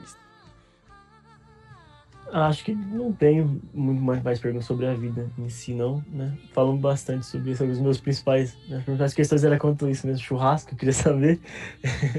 e, e os rolês aí, como é que é. Porque é bem diferente, deve ser um, uma baita choque de cultura, né, velho? Feito, então. É, camarada Newton, o seu, sua grande pergunta final, pra gente ir pro próximo top. Top. É, ah, beleza, beleza. Enfim, foi uma ótima conversa até agora. E a minha pergunta final também vai nessa questão da vida do camarada Felipe. Eu queria saber, não só da vida que ele teve até agora na China, mas qual é a perspectiva de vida dele para o futuro. É, se você pretende continuar na China, se está gostando pra caralho, se você está feliz no teu trabalho, se você pretende, tem pretensões de mudar para uma outra cidade da China talvez para Xangai, algum centro maior, como você bem citou, porque daí dá para cortar o cabelo, né? mas, mas enfim, cara, eu, eu, queria saber essa sua pretensão para o futuro, num, num futuro sem pandemia também, enfim, mais ou menos nesse pique. É, eu moro a 30 minutos de Xangai de trem, de trem é, bala, né? Então dá para ir lá para passar um fim de semana e cortar o cabelo, mas é, por enquanto eu vou ficar na China, eu comecei esse trabalho fazem três semanas e é uma empresa, aparentemente uma empresa boa, assim, em termos de carreira, porque eles estão crescendo muito, mesmo com a pandemia, eles estão crescendo em quase 20% esse ano. Eu, sinceramente, não sei dizer como, porque eu não entendo muito o mercado deles ainda, mas estão crescendo bastante. E, e é, como eu falei, nosso salário aqui é muito alto. Então, quando se ganha bem, é tranquilo para viver em qualquer lugar. Até no Brasil. Quando você tem um salário muito alto, dá para viver bem em qualquer lugar. Então, por enquanto, não tenho pretensão, até porque eu não consigo ganhar esse salário em outro lugar. Se eu for para a Europa, por exemplo, meu salário vai baixar, sei lá, quatro vezes sendo engenheiro. Eles têm uma, uma, um plano de abrir uma fábrica em Portugal, que me coloca numa posição muito boa, eu sou o único falante de português da empresa. Então, talvez exista essa possibilidade, mas eu não tenho plano de sair da China, até porque a China é um lugar bom para viver. Tem, não recomendo vir para cá sem um, sem um trampo, não é que nem nos Estados Unidos, que dá para chegar lá e já arrumar trabalho. A não ser que tenha uma, como foi meu caso, que eu vim, eu vim para cá sem trampo, mas eu tenho uma profissão e uma experiência que tem a rodo aqui, né? Tanto que em três semanas eu já estava trabalhando mas não dá para vir para cá, por exemplo, sendo, sei lá, enfermeira, que é uma coisa muito específica e aí a legislação é diferente. Então, existe inclusive um mercado muito grande de saúde para estrangeiros, que paga extremamente bem, mas é, não dá para vir para cá assim, na cara e na coragem como é nos Estados Unidos. A não ser que tenha algum conhecido e tal, né? Mas mesmo assim eu não recomendo. Camarada, agora que você entrou no, nisso daí, eu, eu, quero fazer uma última pergunta, assim, porque eu, eu curso filosofia e Agora, você falou que é amigo de alguns professores. Eu queria saber se você sabe como é que é a condição e como é que é a vida dos professores aí, como é que, como é, que é isso. Depois a gente vai pro próximo bloco, eu prometo. eu não conheço nenhum professor chinês. São todos estrangeiros e a maioria é ilegal. Eles dão aula de inglês ilegal, que é um mercado muito bom aqui. E assim, eles para tu dar aula para criança, eles vão te pagar aí uns 15 mil reais por mês. Tá, Tendo porra. inglês meia boca. Porque existe uma necessidade muito grande. A gente está falando de 1 bilhão e 300 milhões de pessoas. Então, existe, ah, é demanda. existe um mercado muito grande de curso de inglês. E eles ensinam inglês desde os dois anos de idade. Então, tu não precisa ter um inglês assim, nossa, assim, britânico, sem sotaque, para dar para ensinar palavra para criança de 3 anos. Então, o que acontece tem muita russa aqui com sotaque pesadaço, mas consegue viver muito bem dando aula de inglês. Eu não conheço ninguém que dá aula. Em... Eu conheço uma brasileira que dá aula em universidade, mas nunca conversei com ela é, sobre esses detalhes do sistema de educação e tal. Em Hong Kong, eu tinha um, tinha um brasileiro do Acre que dava aula na, na Politécnica de Hong Kong. E, mas ele dava aula para doutorado. Então já, já funila bastante. Né? Não, perfeito, então. É, é isso, pessoal. Vamos pro próximo bloco, onde que vamos conversar um pouco sobre a experiência do Felipe com o Covid. A gente se alongou bastante, porque a experiência do camarada Felipe é muito ímpar nessa nossa situação. E esperamos que ele tenha gostado também para ter um pouco mais de paciência com a gente. Ah, então, perfeito, camarada. Tá vamos lá. O presidente da China, Xi Jinping, lembrou nesta sexta-feira o bicentenário do nascimento de Karl Marx com uma cerimônia no Grande Palácio do Povo. O presidente chinês elogiou as ideias do pensador alemão, que 200 anos depois ainda regem teoricamente o atual regime comunista do país. Em um discurso de uma hora e meia perante personalidades militares e civis do país, Xi disse que o marxismo, como um amanhecer espetacular, ilumina o caminho da humanidade na sua exploração das leis históricas e na busca da sua própria libertação. Um enorme retrato do filósofo, nascido no dia 5 de maio de 1818, foi colocado no mesmo lugar onde ficam o escudo da República Popular, ou a foice e o martelo que simbolizam o Partido Comunista da China. Xi declarou que até hoje o nome de Marx é ainda respeitado em todo o mundo e que sua teoria ainda traz o brilho da verdade. O presidente chinês, que promoveu em seus cinco primeiros anos de governo o estudo teórico do marxismo entre os líderes comunistas para alcançar certo regresso às raízes, qualificou Marx como o maior pensador dos tempos modernos, na sua qualidade de professor da Revolução do Proletariado.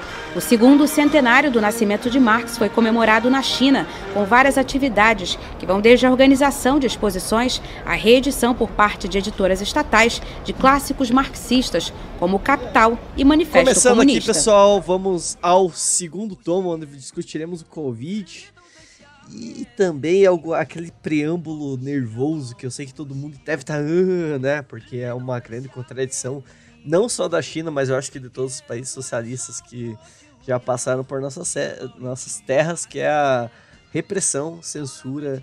Mas assim, se a gente pega, por exemplo, que a França está tendo agora uma lei de segurança, a gente só fala disso porque é conveniente, né? Mas enfim, isso não vou entrar em tempos, vamos só discutir porque somos uma mídia livre de, de liderança e, e vai embora. Depois o Felipe que lida com a, com a segurança da China, né, Felipe? Mas enfim.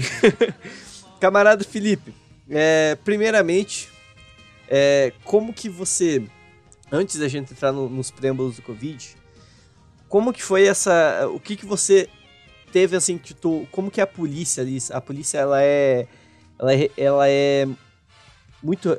Por exemplo, eu vou, eu vou usando um exemplo hoje. É, hoje saiu um vídeo aqui no, no, Brasil, não sei se tu chegou a ver, de, de militares da, da Polícia de São Paulo, um apontando a arma na cara do outro, né? Porque, e essa é uma tática muito comum na, na polícia aqui do Brasil, mas só que quando é com, com civis, eles acabam não não se remetendo só a apontar armas, eles acabam se remetendo à violência, dar tiro e, enfim, a gente tem uma série de sangue aí pela polícia de São Paulo, a polícia mais violenta do Brasil, acompanhada do, do Rio de Janeiro.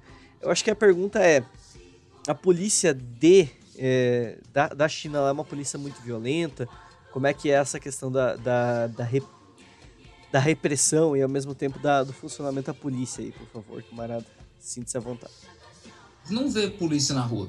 É muito raro. Só em, em datas como o aniversário da criação da China, ou ano novo chinês, aí vai ter eventos, aí tem polícia. E difícil ver policial armado. É cacetete, é taser, spray de pimenta.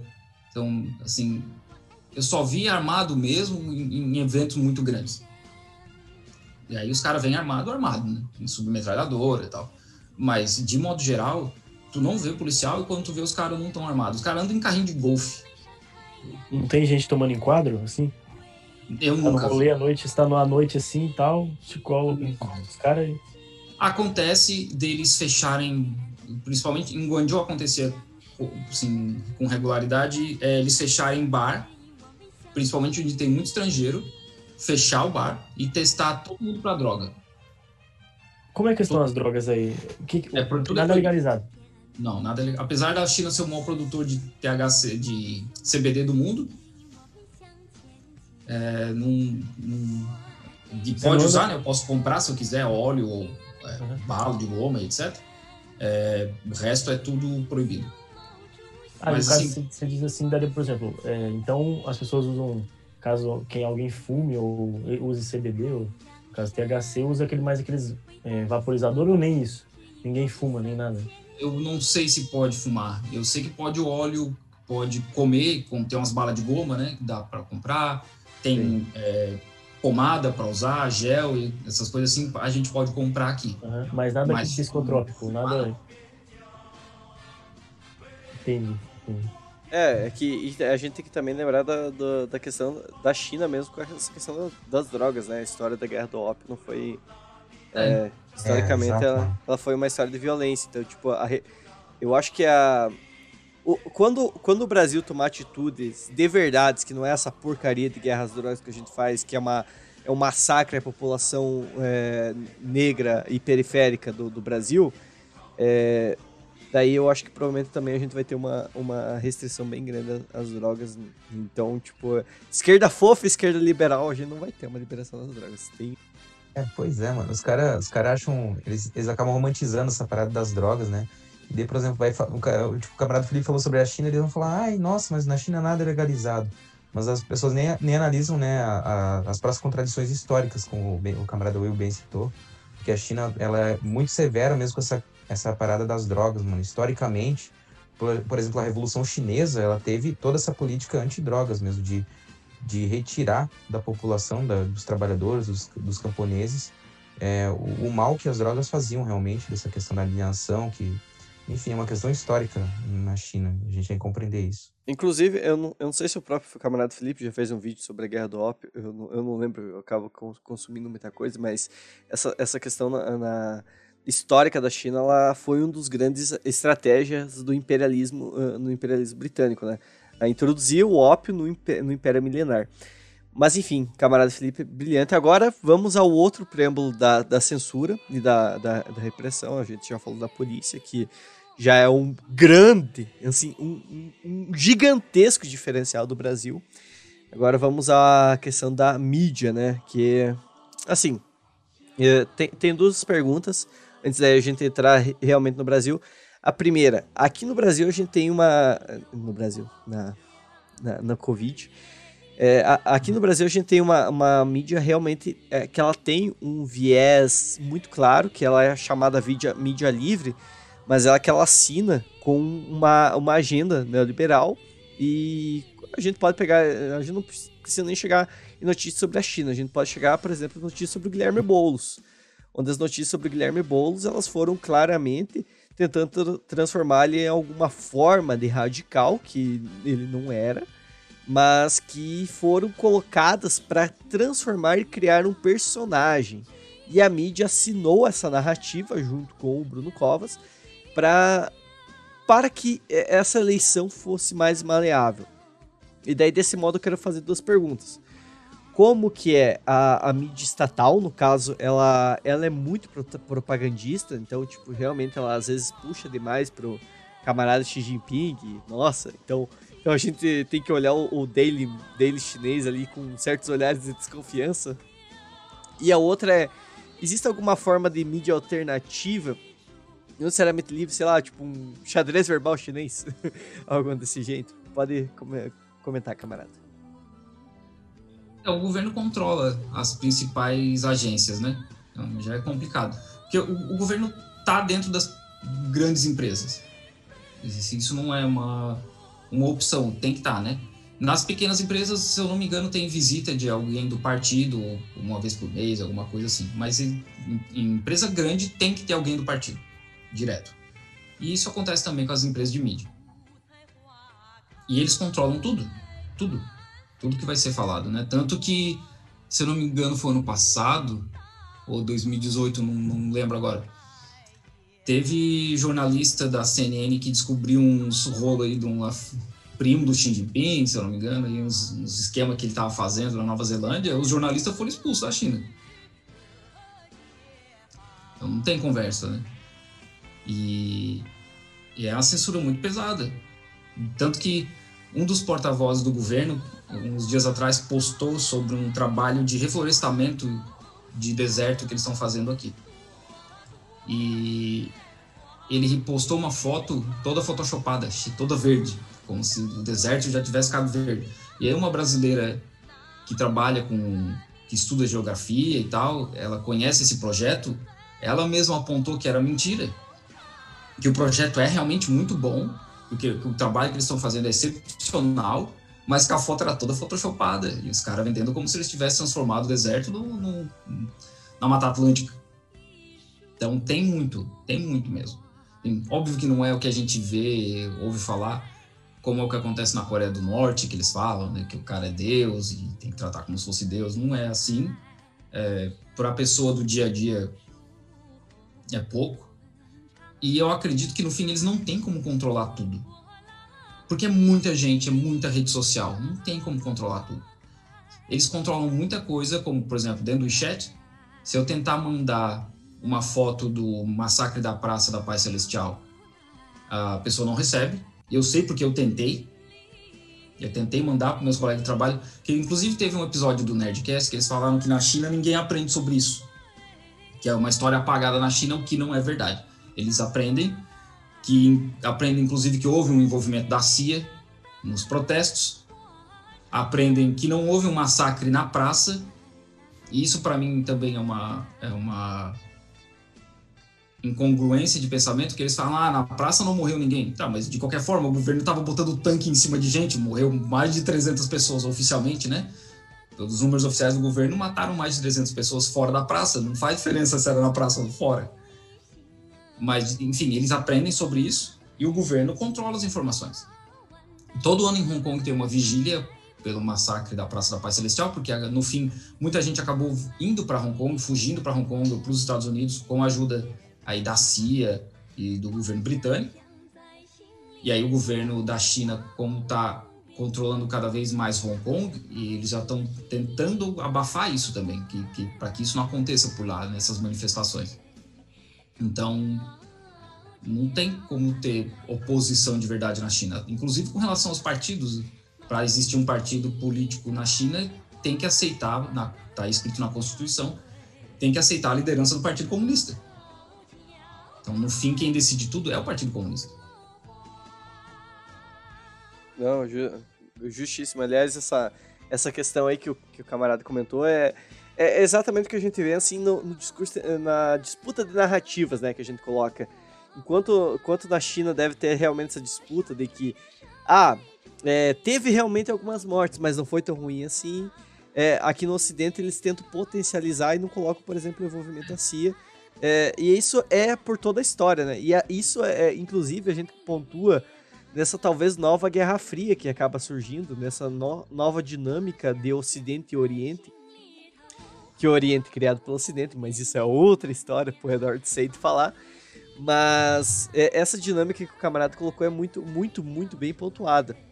Inclusive, é, outra, outra questão é que, que antes da gente entrar no Covid, camarada, eu queria perguntar e eu acho que é bem importante. Eu não sei se você vai acabar sabendo comentar, mas eu achei brilhante, assim, essa questão dos, partidos. E eu acho que, assim, eu, eu não sei se talvez é, faça é, sentido no, no, no, no, no, no que diz respeito a, a, a, realmente é justo.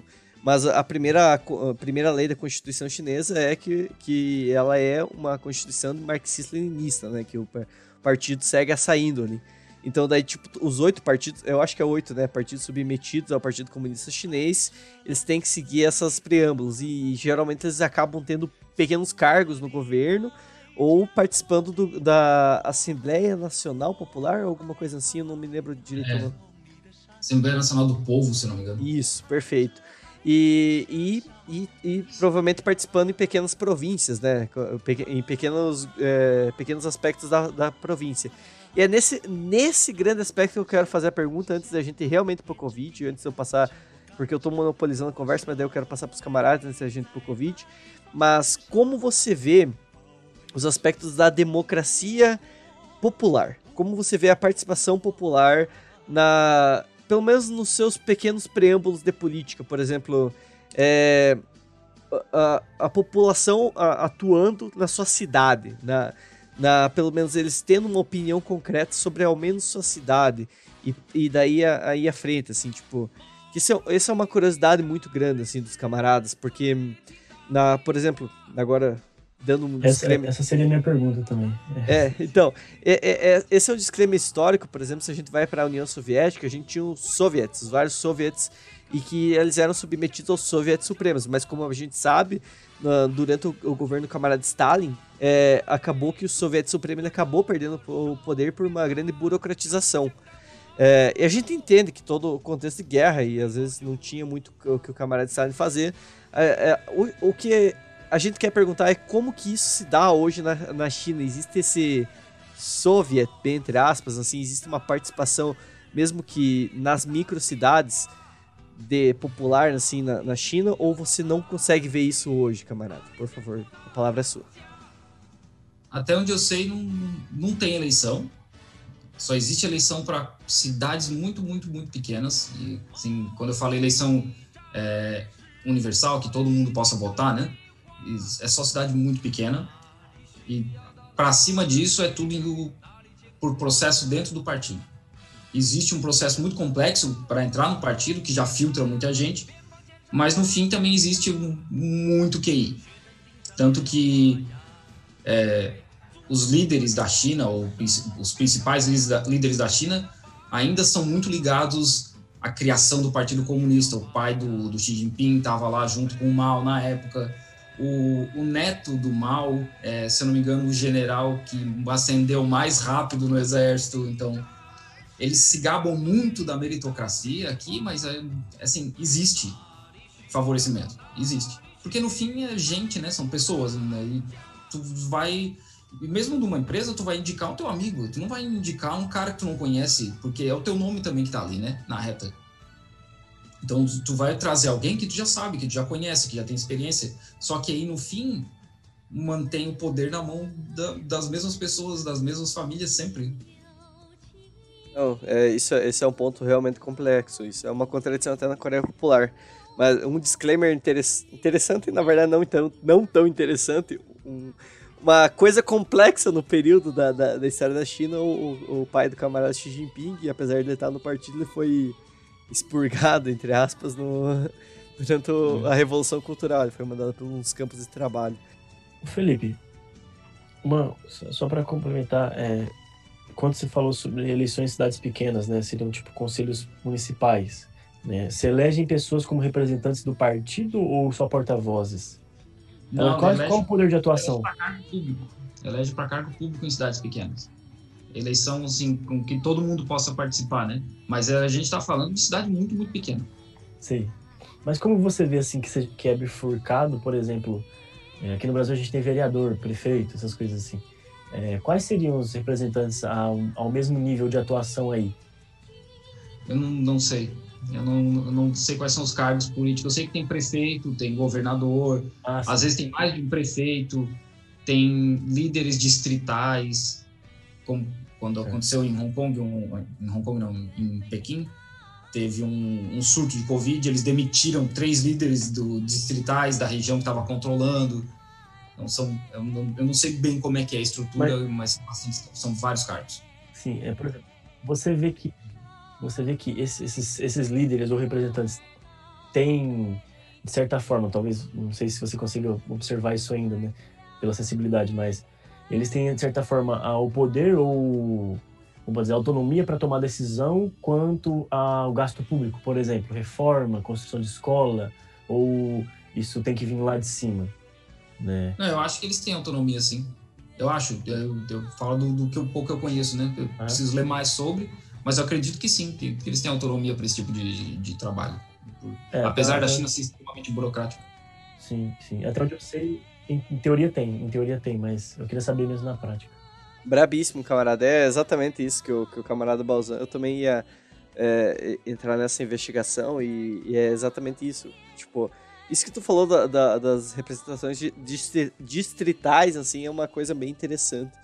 Que até a gente pensa em, enfim.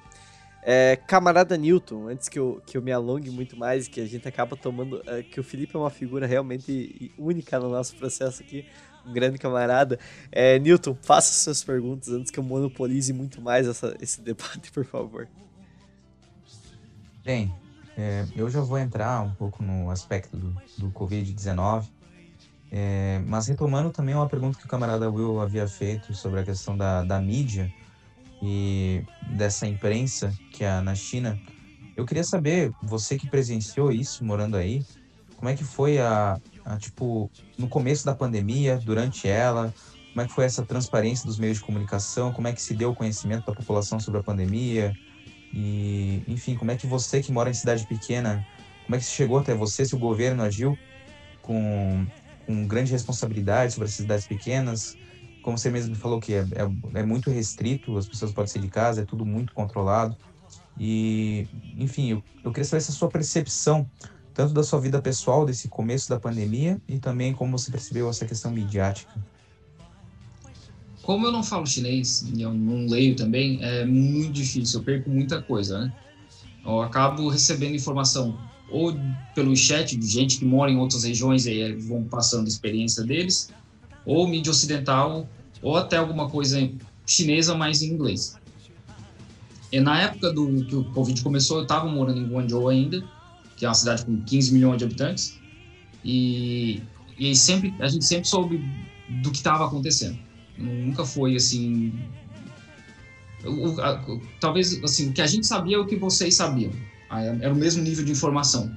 Porque talvez o mais importante que é que a, a gente não tem a percepção de quanto tempo se leva para se aprender sobre uma doença.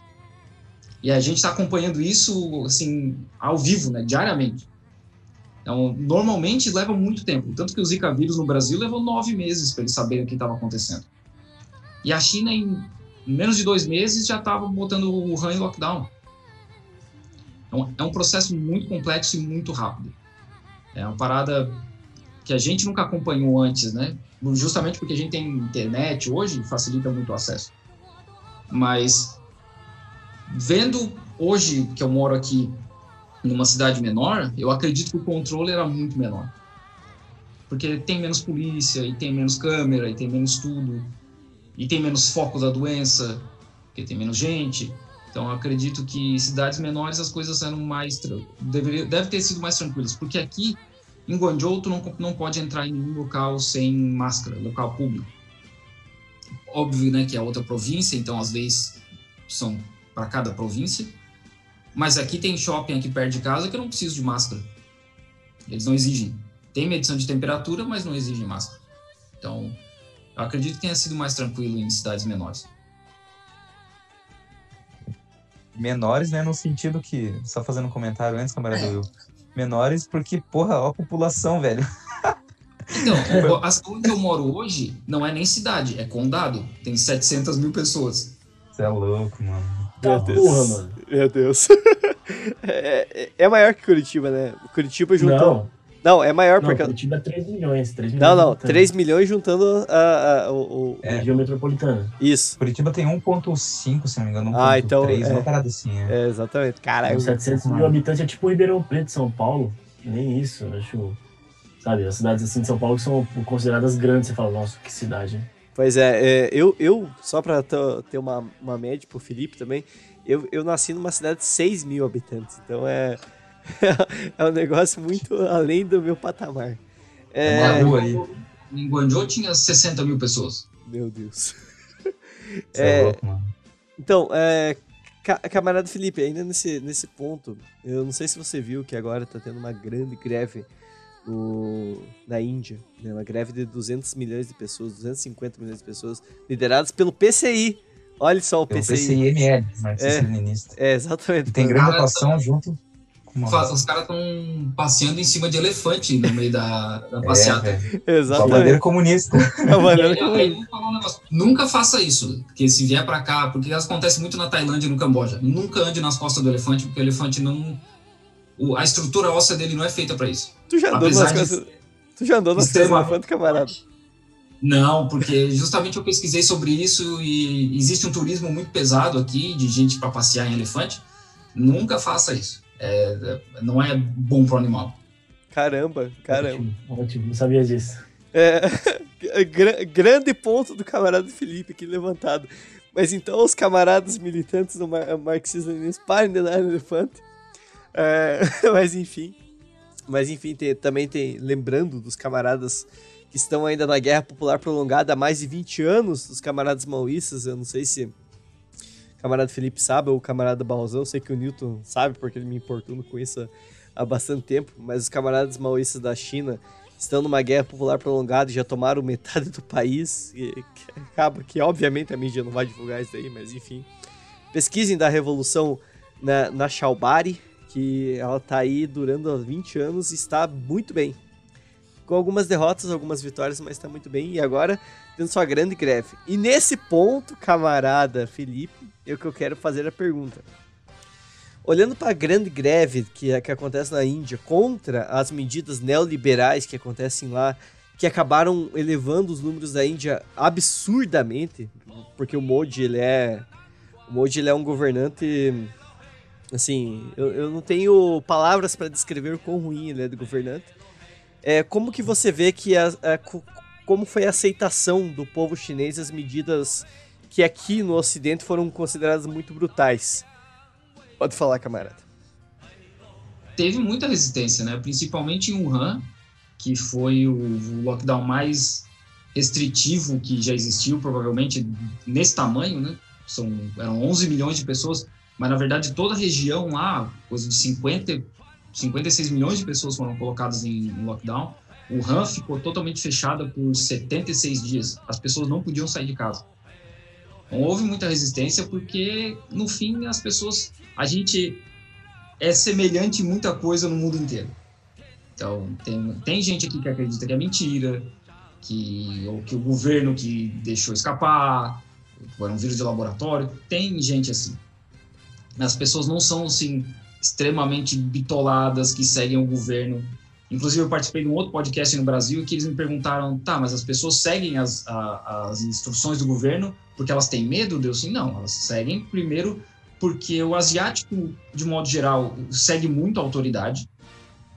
Eles já usam máscara por conta de poluição, ou quando eles mesmos estão doentes, eles têm a, a, a, o cuidado de já usar uma máscara para não infectar as outras pessoas. Se eu não me engano, no Japão, que que existe uma culpabilidade se tu infectar Sim. outras pessoas no, no, local de trabalho.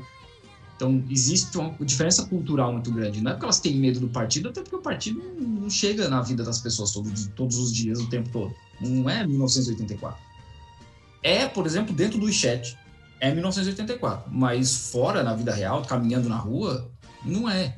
Existem... É, queria, isso mesmo que eu queria perguntar. Hoje... Se existe essa sensação de ditadura, assim, sabe? Cara, dentro do, do da, da, internet é. Se eu não tiver VPN, eu não consigo acessar nada fora da, da China, né? E eu até entendo os motivos disso, mas é uma forma de limitar o acesso à informação. Tem quando a China começou a tomar mais controle sobre Hong Kong, inclusive uma empresa, agora não sei se foi só uma, acabou comprando as livrarias do aeroporto de Hong Kong, eles retiraram todos os livros críticos da China das livrarias. Existe o caso da Causeway Bay Books, que são foram cinco pessoas que desapareceram em Hong Kong. Causeway Bay é um bairro em Hong Kong e existia uma editora que eles publicavam vários livros críticos a líderes chineses e ao governo e etc. E as pessoas desapareceram, inclusive um cidadão sueco, por meses. Depois eles reapareceram em carros, carros do governo chinês. É, a, falaram lá um script, um roteiro, deram um roteiro para eles lerem, e aí eles falaram que eles estavam causando problemas e crimes, etc. E um cara falou: Olha, isso aqui é tudo mentira, estão me obrigando a ler isso aqui. É, o cara jogou merda no ventilador. E o cidadão sueco tá aqui preso até hoje? O cara não é chinês, ele é sueco. Nada acontece. Então, existe esse, esse, esse nesse sentido, né? Por exemplo, pornografia é proibido. Óbvio que os caras vão dar um jeito, porque tem muita rede social, mas é proibido. Não, bom ponto. É... Primeiramente, ainda bem que a pornografia é proibida. Reiteramos. É, que bom, ia falar. Mas é, sobre a. Sobre isso, assim, eu acho que uma coisa que, que é importante a gente falar é, os estados têm, têm esses problemas, né? O, o, estado como em si, ele, ele é um ele é um preâmbulo muito complicado, né? E, e que, como o camarada Felipe falou, existem diversos problemas quando a gente fala em, em, em, a, em abrir a rede, né? E que, que a gente acabou discutindo essa semana, na semana de debates, que está no YouTube do Centro Acadêmico de Filosofia, Alexandre Vanucci, Leme. Procurem lá, vocês vão gostar. Tem capitalismo de vigilância e vocês vão ver que, por exemplo, ah, qual que é a internet amplamente aberta? Ela interfere na soberania nacional? Sim, interfere. É, um, eu acho que o maior exemplo disso, por exemplo, é o genocídio de Myanmar. Ou, por exemplo, um artigo que saiu no, no eu não vou lembrar onde, mas o nome do artigo é Como Zuckerberg, Mark Zuckerberg aprende política, How Mark Zuckerberg Learns Politics, que é exatamente essa alinhamento que o Facebook tinha para levar as notícias que, que eram convenientes à empresa para a população. Então, aí que está. Uh, e, e, isso até uh, a gente tinha comentado, Felipe, no, na semana de debates, que, a, que as redes sociais hoje e as grandes corporações elas estão tornando a dinâmica de soberania nacional e a dinâmica de Estado soberano numa nova dinâmica que não aquela do, do século XVII do século mesmo hoje só surge uma nova dinâmica de poderio. E eu acho que, que pro, bem ou pro, pro mal a China acaba tendo uma certa resistência nisso. E pro bem ou pro mal mesmo, assim, que eu, que eu, eu entendo que certas limitações aí devem ser bem complicadas, principalmente em comunicação com a família, né? E isso é, para estrangeiros, deve ser bem tenso, né? Principalmente para você, camarada. Mas que deve derrubar uma série de VPN na paulada, né? Que, que é aquele, aquele negócio. Mas. E, e sobre isso, tipo, que do, do, do, dos, dos capturados e afins, tem muita gente que realmente acaba sendo da CIA, como. Acho que o próprio Felipe mostrou lá no, num vídeo dele sobre Hong Kong. A gente tem que lembrar que a CIA age como agiu a todo o século XX, provavelmente na, na, daqui uns 10, 20 anos vai sair os arquivos. É, a Operação Condor ela não foi brincadeira, ela massacrou toda a liderança esquerdista na América Latina. Mas realmente tem muita gente que acaba sendo pega nesse preâmbulo e e acaba sendo julgada pelo Estado e presa pelo Estado. A gente tem que lembrar que nós, camaradas comunistas, o comunismo ele não tem que terminar no Estado em si. A toma do poder pelo Estado ele não é um fim em si mesmo. Temos que prezar pela nossa transição.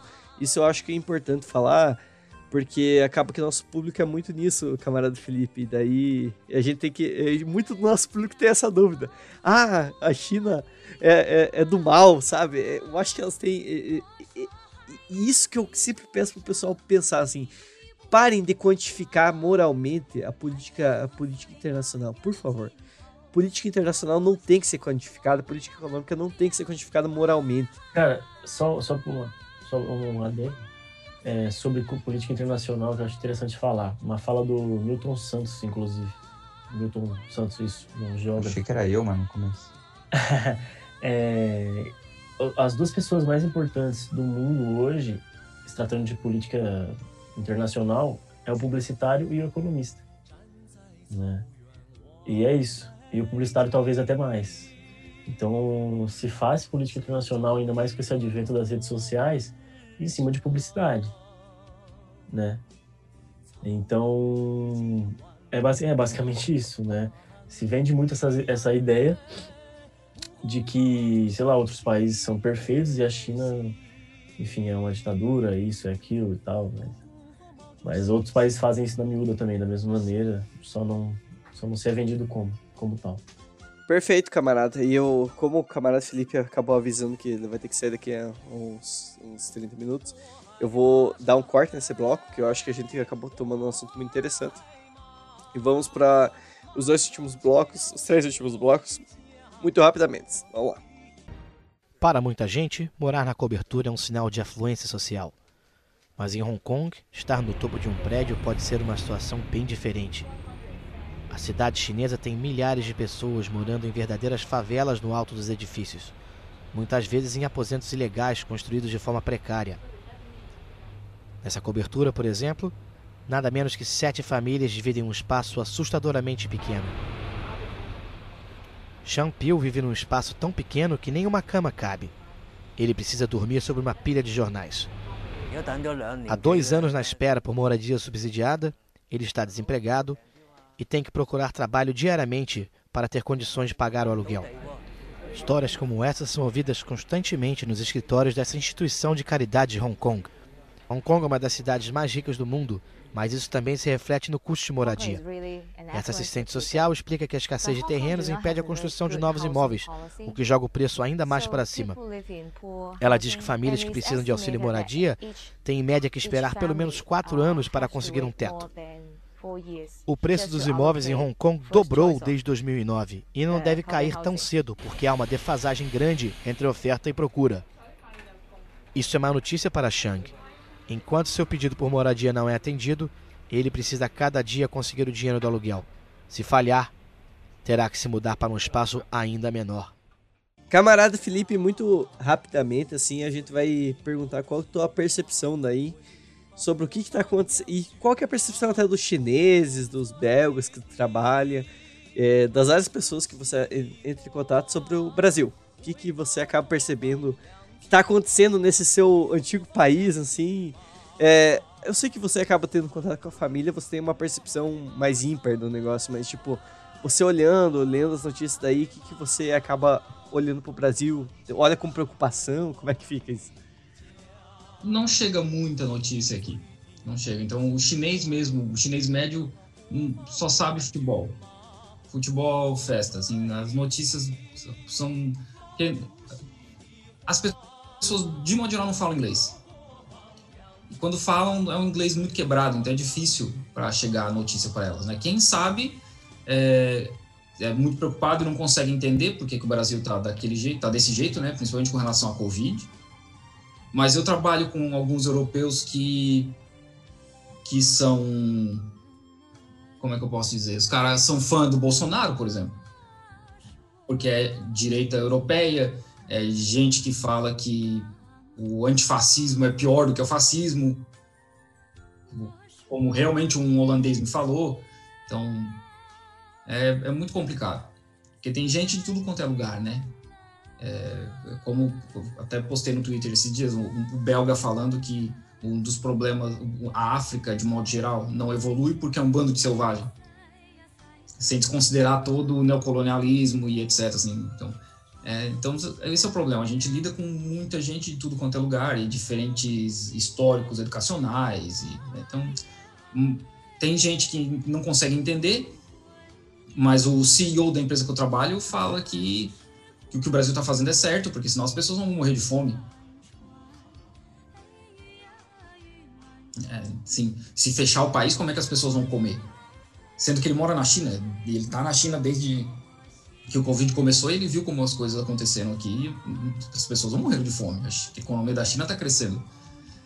E não só da China, da China, da Nova Zelândia, do Vietnã, Singapura, os países que fecharam conseguiram se controlar, mantiveram a doença sob controle e não precisaram parar. E não tem centenas de milhares de mortos. A economia americana está indo para o buraco. Eles estão esperando agora começar a onda de infecção do, do Thanksgiving, né, o de, ação de graças, que os americanos viajaram porque eles não estão nem aí.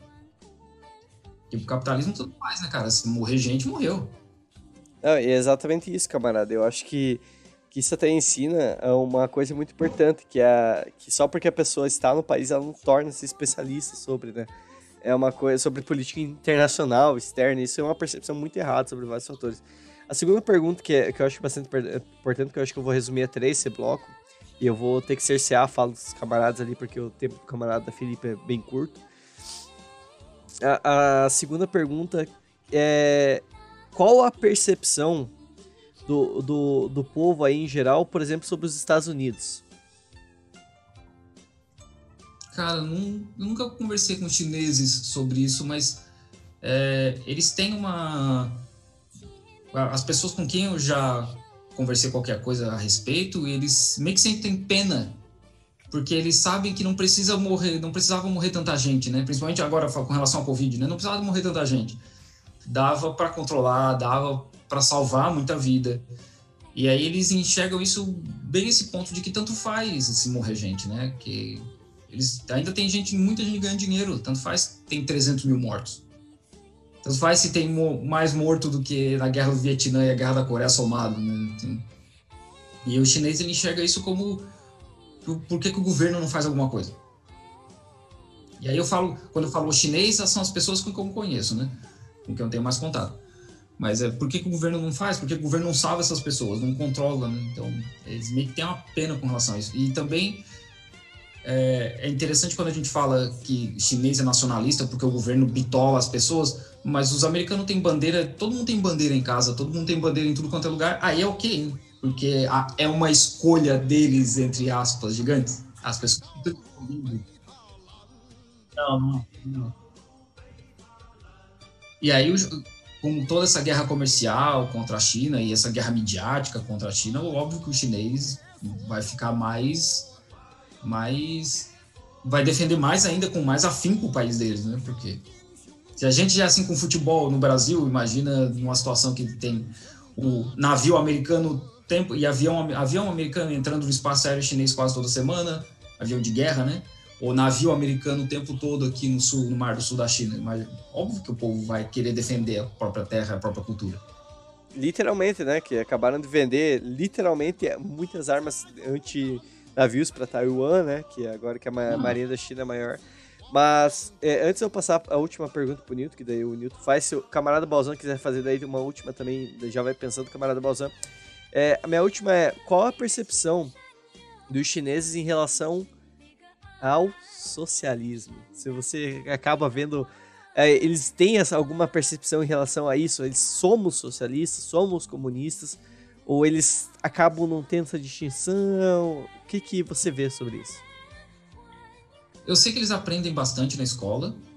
É, existe uma, um culto, realmente, a, a, a, forma que eles têm que gostar e têm que saudar e etc. Existe isso, e eu não estou fazendo juízo de valor, eu sei que existe. É, mas eu não sei, assim, nunca conversei com chineses. Eu já, por, por exemplo, já perguntei sobre o mal para alguns chineses. Tem gente que não quer falar. Falo, olha, a gente não pode falar sobre ele, porque não quer falar nada que soe como negativo. Ele é mal é tratado como um, um deus na Terra aqui, então a pessoa tem medo de falar e alguém ouvir e de repente soar como alguma coisa negativa e isso é um problema. Mas eu já falei com gente que perdeu a família, boa parte da família na Revolução Cultural, que fala abertamente que é contra, que, é, que, é, que foi contra tudo e etc. Mas, de modo geral, as pessoas. Eu não acredito que exista um conhecimento político muito diferente do que a gente tem no Brasil hoje, que, no fim, é quase nulo, né? As pessoas não têm muita noção. Não, entendi. É exatamente nesse pique. Eu queria saber, tipo, é, se, se acaba que as pessoas, por essa educação que é mais ligado ao marxismo-leninismo, que, que acaba que as pessoas têm a percepção que é uma, uma doutrinação, mas acaba que é só uma troca de valores, né? Dos valores do liberalismo que a gente aprende na escola inteira, por exemplo. Isso vai desde tratar o, o indígena como selvagem, porque a gente aprende isso na escola. Eu sei que o Felipe, que foi educado aqui, a gente tinha isso de, de, de até tratar o indígena como fantasia. Isso, quem é educado no Brasil sabe como é isso. É pra... no caralho. Exatamente, o racismo do caralho que é ensinado nas escolas, com uma educação marxista-leninista que deve ser realmente quase como um ensino de ideologia. É, mas é exatamente isso, camarada Felipe, é isso que eu queria saber. E, obviamente, a percepção sobre mal ela é muito, ela é muito controversa. Eu acho que entre os chineses e entre os maoístas mesmo, porque a Revolução Cultural tem seus é, prós e contras muito grandiosos ao longo da história, né? Mas enfim, eu vou passar a última palavra pro camarada Balzan, porque o Newton tá ansiado, então vai pro camarada Balzan. Ah, Balzan, sua pergunta aí. Não, eu vou aproveitar o espaço para agradecer mesmo a participação do Felipe aí. Foi bom ter conversado, assim. Eu deixei pro Newton fazer essa pergunta final aí, porque ah, todas as perguntas que eu, que, enfim, poderia fazer já foram feitas e gostei de ouvir. Achei bem interessante essa vivência e a praxis da coisa. Deixa para o Newton a bola aí e agradecemos uma vez aí, o Felipe aí. Beleza, camarada. A gente tem, tem mais dois blocos bem muito rápidos, que é dicas culturais. Vai pensando uma dica aí, camarada Balzan. É, Newton, é, fala aí. É, enfim, na verdade eu vou fazer comentários breves.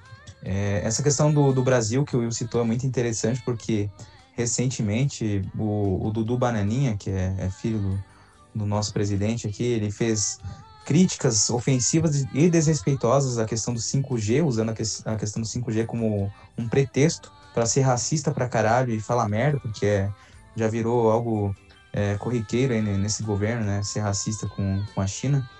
Mas, enfim, e daí a embaixada chinesa, que faz um ótimo trabalho aqui no Brasil, assim como a, a embaixada da Coreia Popular, soltou uma nota e os caras levaram com ameaças, é, como se a embaixada chinesa estivesse ameaçando o governo. Enfim, só, só que só achei interessante citar essa ah, parada, porque é bem é uma vergonha pro Itamaraty, né, velho? É, velho. E, e, não, velho, isso tá fudendo todas as relações econômicas. Isso pode ferrar com as relações econômicas. O camarada Balzata pode dizer mais sobre isso, mas para não nos alongarmos, a China, inclusive, já tá se aproximando mais da Argentina como parceiro para compra de soja. E, e, velho, isso pode mudar muito no, nos próximos anos aqui, e só por causa desses imbecis aí. É foda. Mas, mas enfim. Oi, camarada.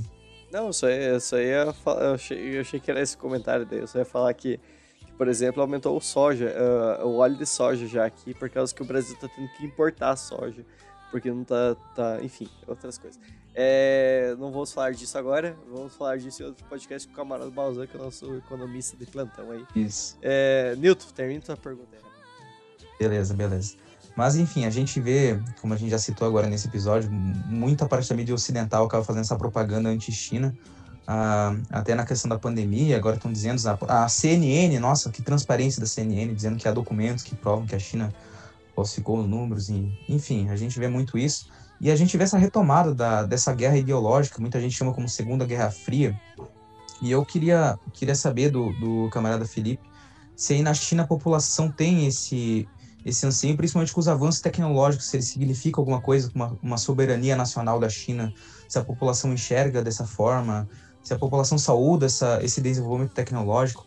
Por exemplo, a gente teve há, uma ou duas semanas o, o lançamento da Long March 5, a Tianji 5, que foi um, um, um grande... A China está avançando muito nesse terreno da, da indústria aeroespacial, da indústria aeronáutica também, tem várias notícias que a China está se desenvolvendo muito. Enfim, na engenharia em geral, nessa questão da, da diversidade também, da biodiversidade, no caso, da, da questão ambiental.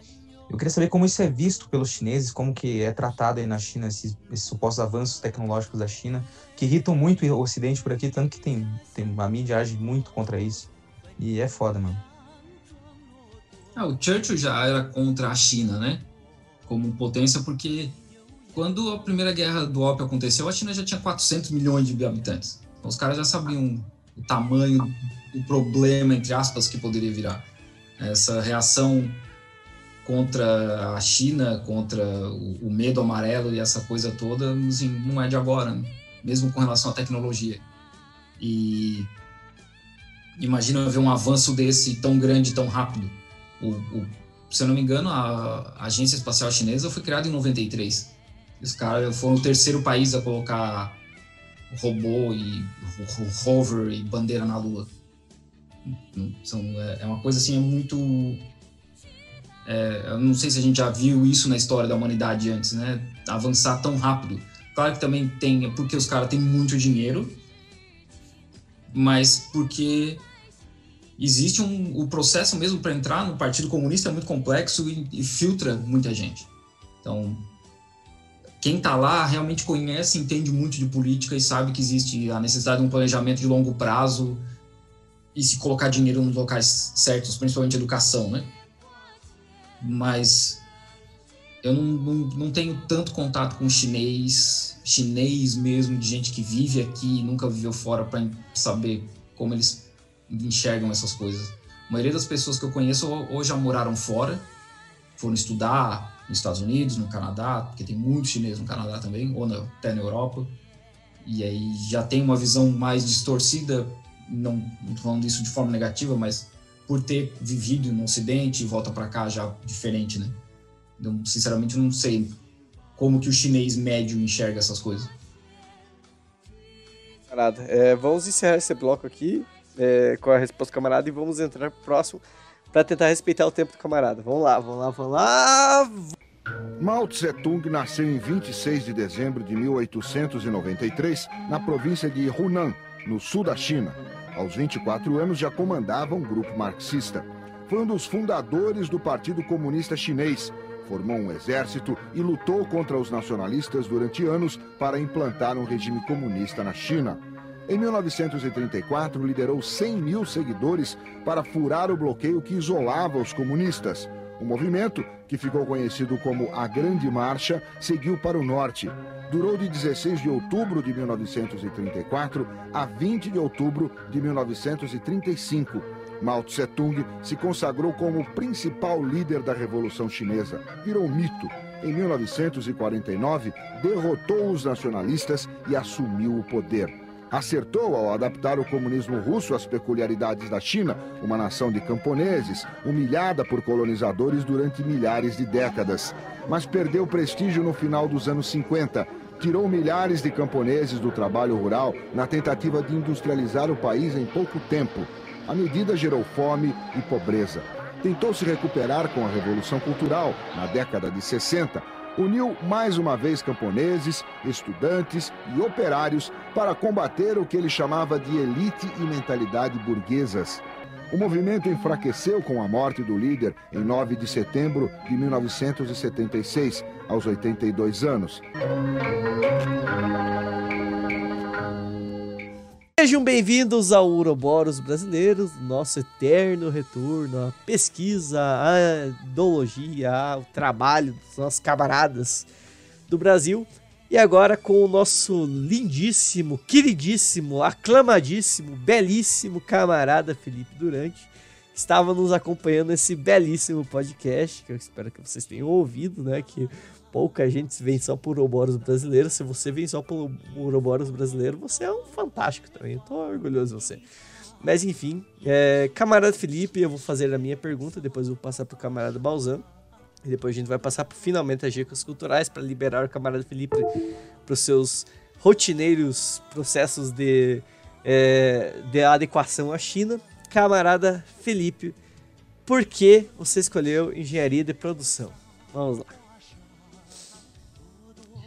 Eu trabalho com fábrica desde os 17 anos. Eu era eletricista e eu trabalho, comecei a trabalhar com produção de piso e aí depois produção de, de energia, produção de aço e no fim eu, eu gosto muito e eu tinha muito contato com manufatura enxuta, lean manufacturing na época eu gostava muito e, e querendo ou não, infelizmente o Brasil é um tipo de país que precisa de uma faculdade para poder crescer profissionalmente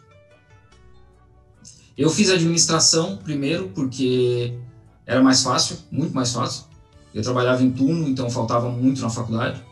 Mas era só pegar os. A maioria é texto, né? Então era mais fácil pegar os textos e ler e, do que os primeiros anos da engenharia, que são muito pesados, parte de matemática. E aí, quando eu tinha uma condição financeira e uma condição de vida já mais estável, que eu estava trabalhando em horário normal, aí eu comecei a fazer engenharia, mas isso eu já tinha 30 anos. E depois eu fiz uma pós também em engenharia de produção. É, você falou, você falou que fez ADM, né? ADM a gente tem que. É o curso das boas práticas, só. É. só. boas práticas.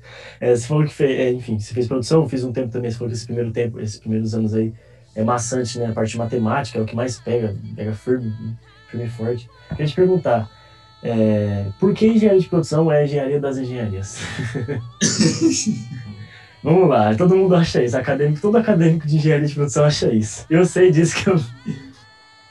Cara, se eu, pra falar a verdade, se eu pudesse escolher, eu faria ou mecânica, ou elétrica, ou automação. Porque os campos são muito. Tem, tem muito mais campo. E é muito mais fácil arrumar trabalho, principalmente engenharia mecânica.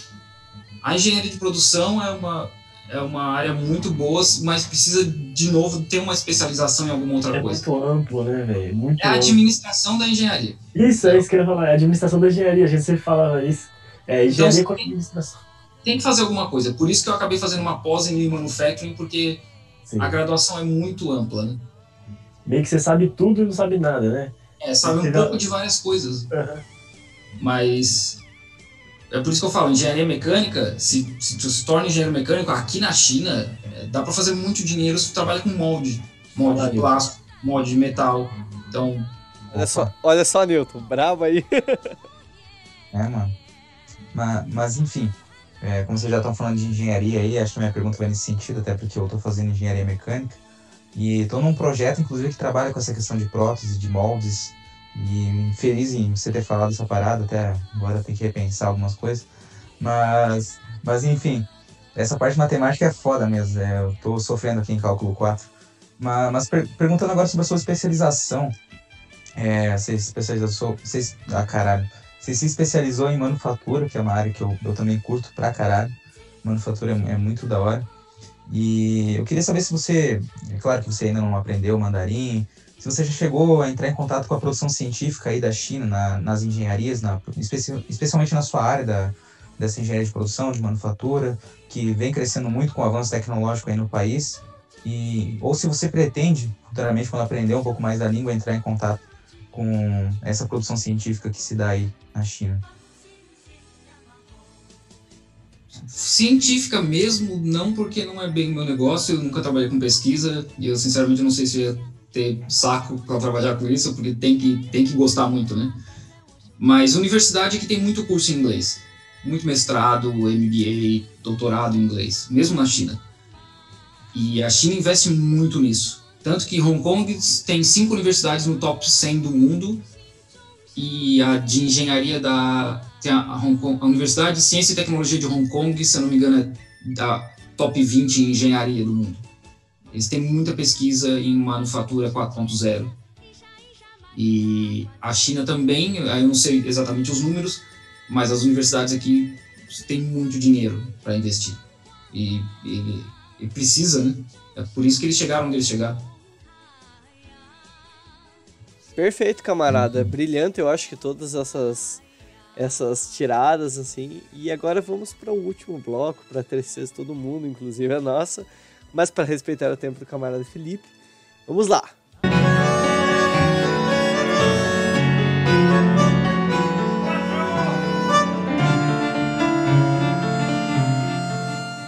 Muito bem, estamos on, né? estamos on. Eu acho que eu vou recomendar é, que é tanto. Eu acho que na verdade assim, eu vou ser um pouco diferente. Eu vou recomendar procurem o canal do YouTube Centro Acadêmico Alexandre Vanucci Leme e vejam as lives sobre é, tudo, porque valem a pena. Mas se vocês querem uma, uma recomendação cultura cultural, eu acho que a que mais vale hoje é Mandalorian. Por que Mandalorian? Por causa que ela está aferrindo o meu coração de fã de Star Wars, assim, de um jeito único. Porque. Olha os bêbados gritando aqui do lado. É, porque porque ela está pegando tudo que eu queria quando eu era criança, jovem, que gostava de Star Wars, e trazendo a realidade. Ela é sim melhor que a última trilogia inteira, porque eu não aceito aquele último filme até hoje. Então eu recomendo, vejam o Mandalorian, vale a pena. E agora eu vou passar para o camarada Felipe para ele fazer sua dica cultural, porque ele tem um tempo, então se ele precisar sair, depois ele está livre ah, eu tenho que ir lá consertar o fogão e o, instalar a internet do apartamento novo.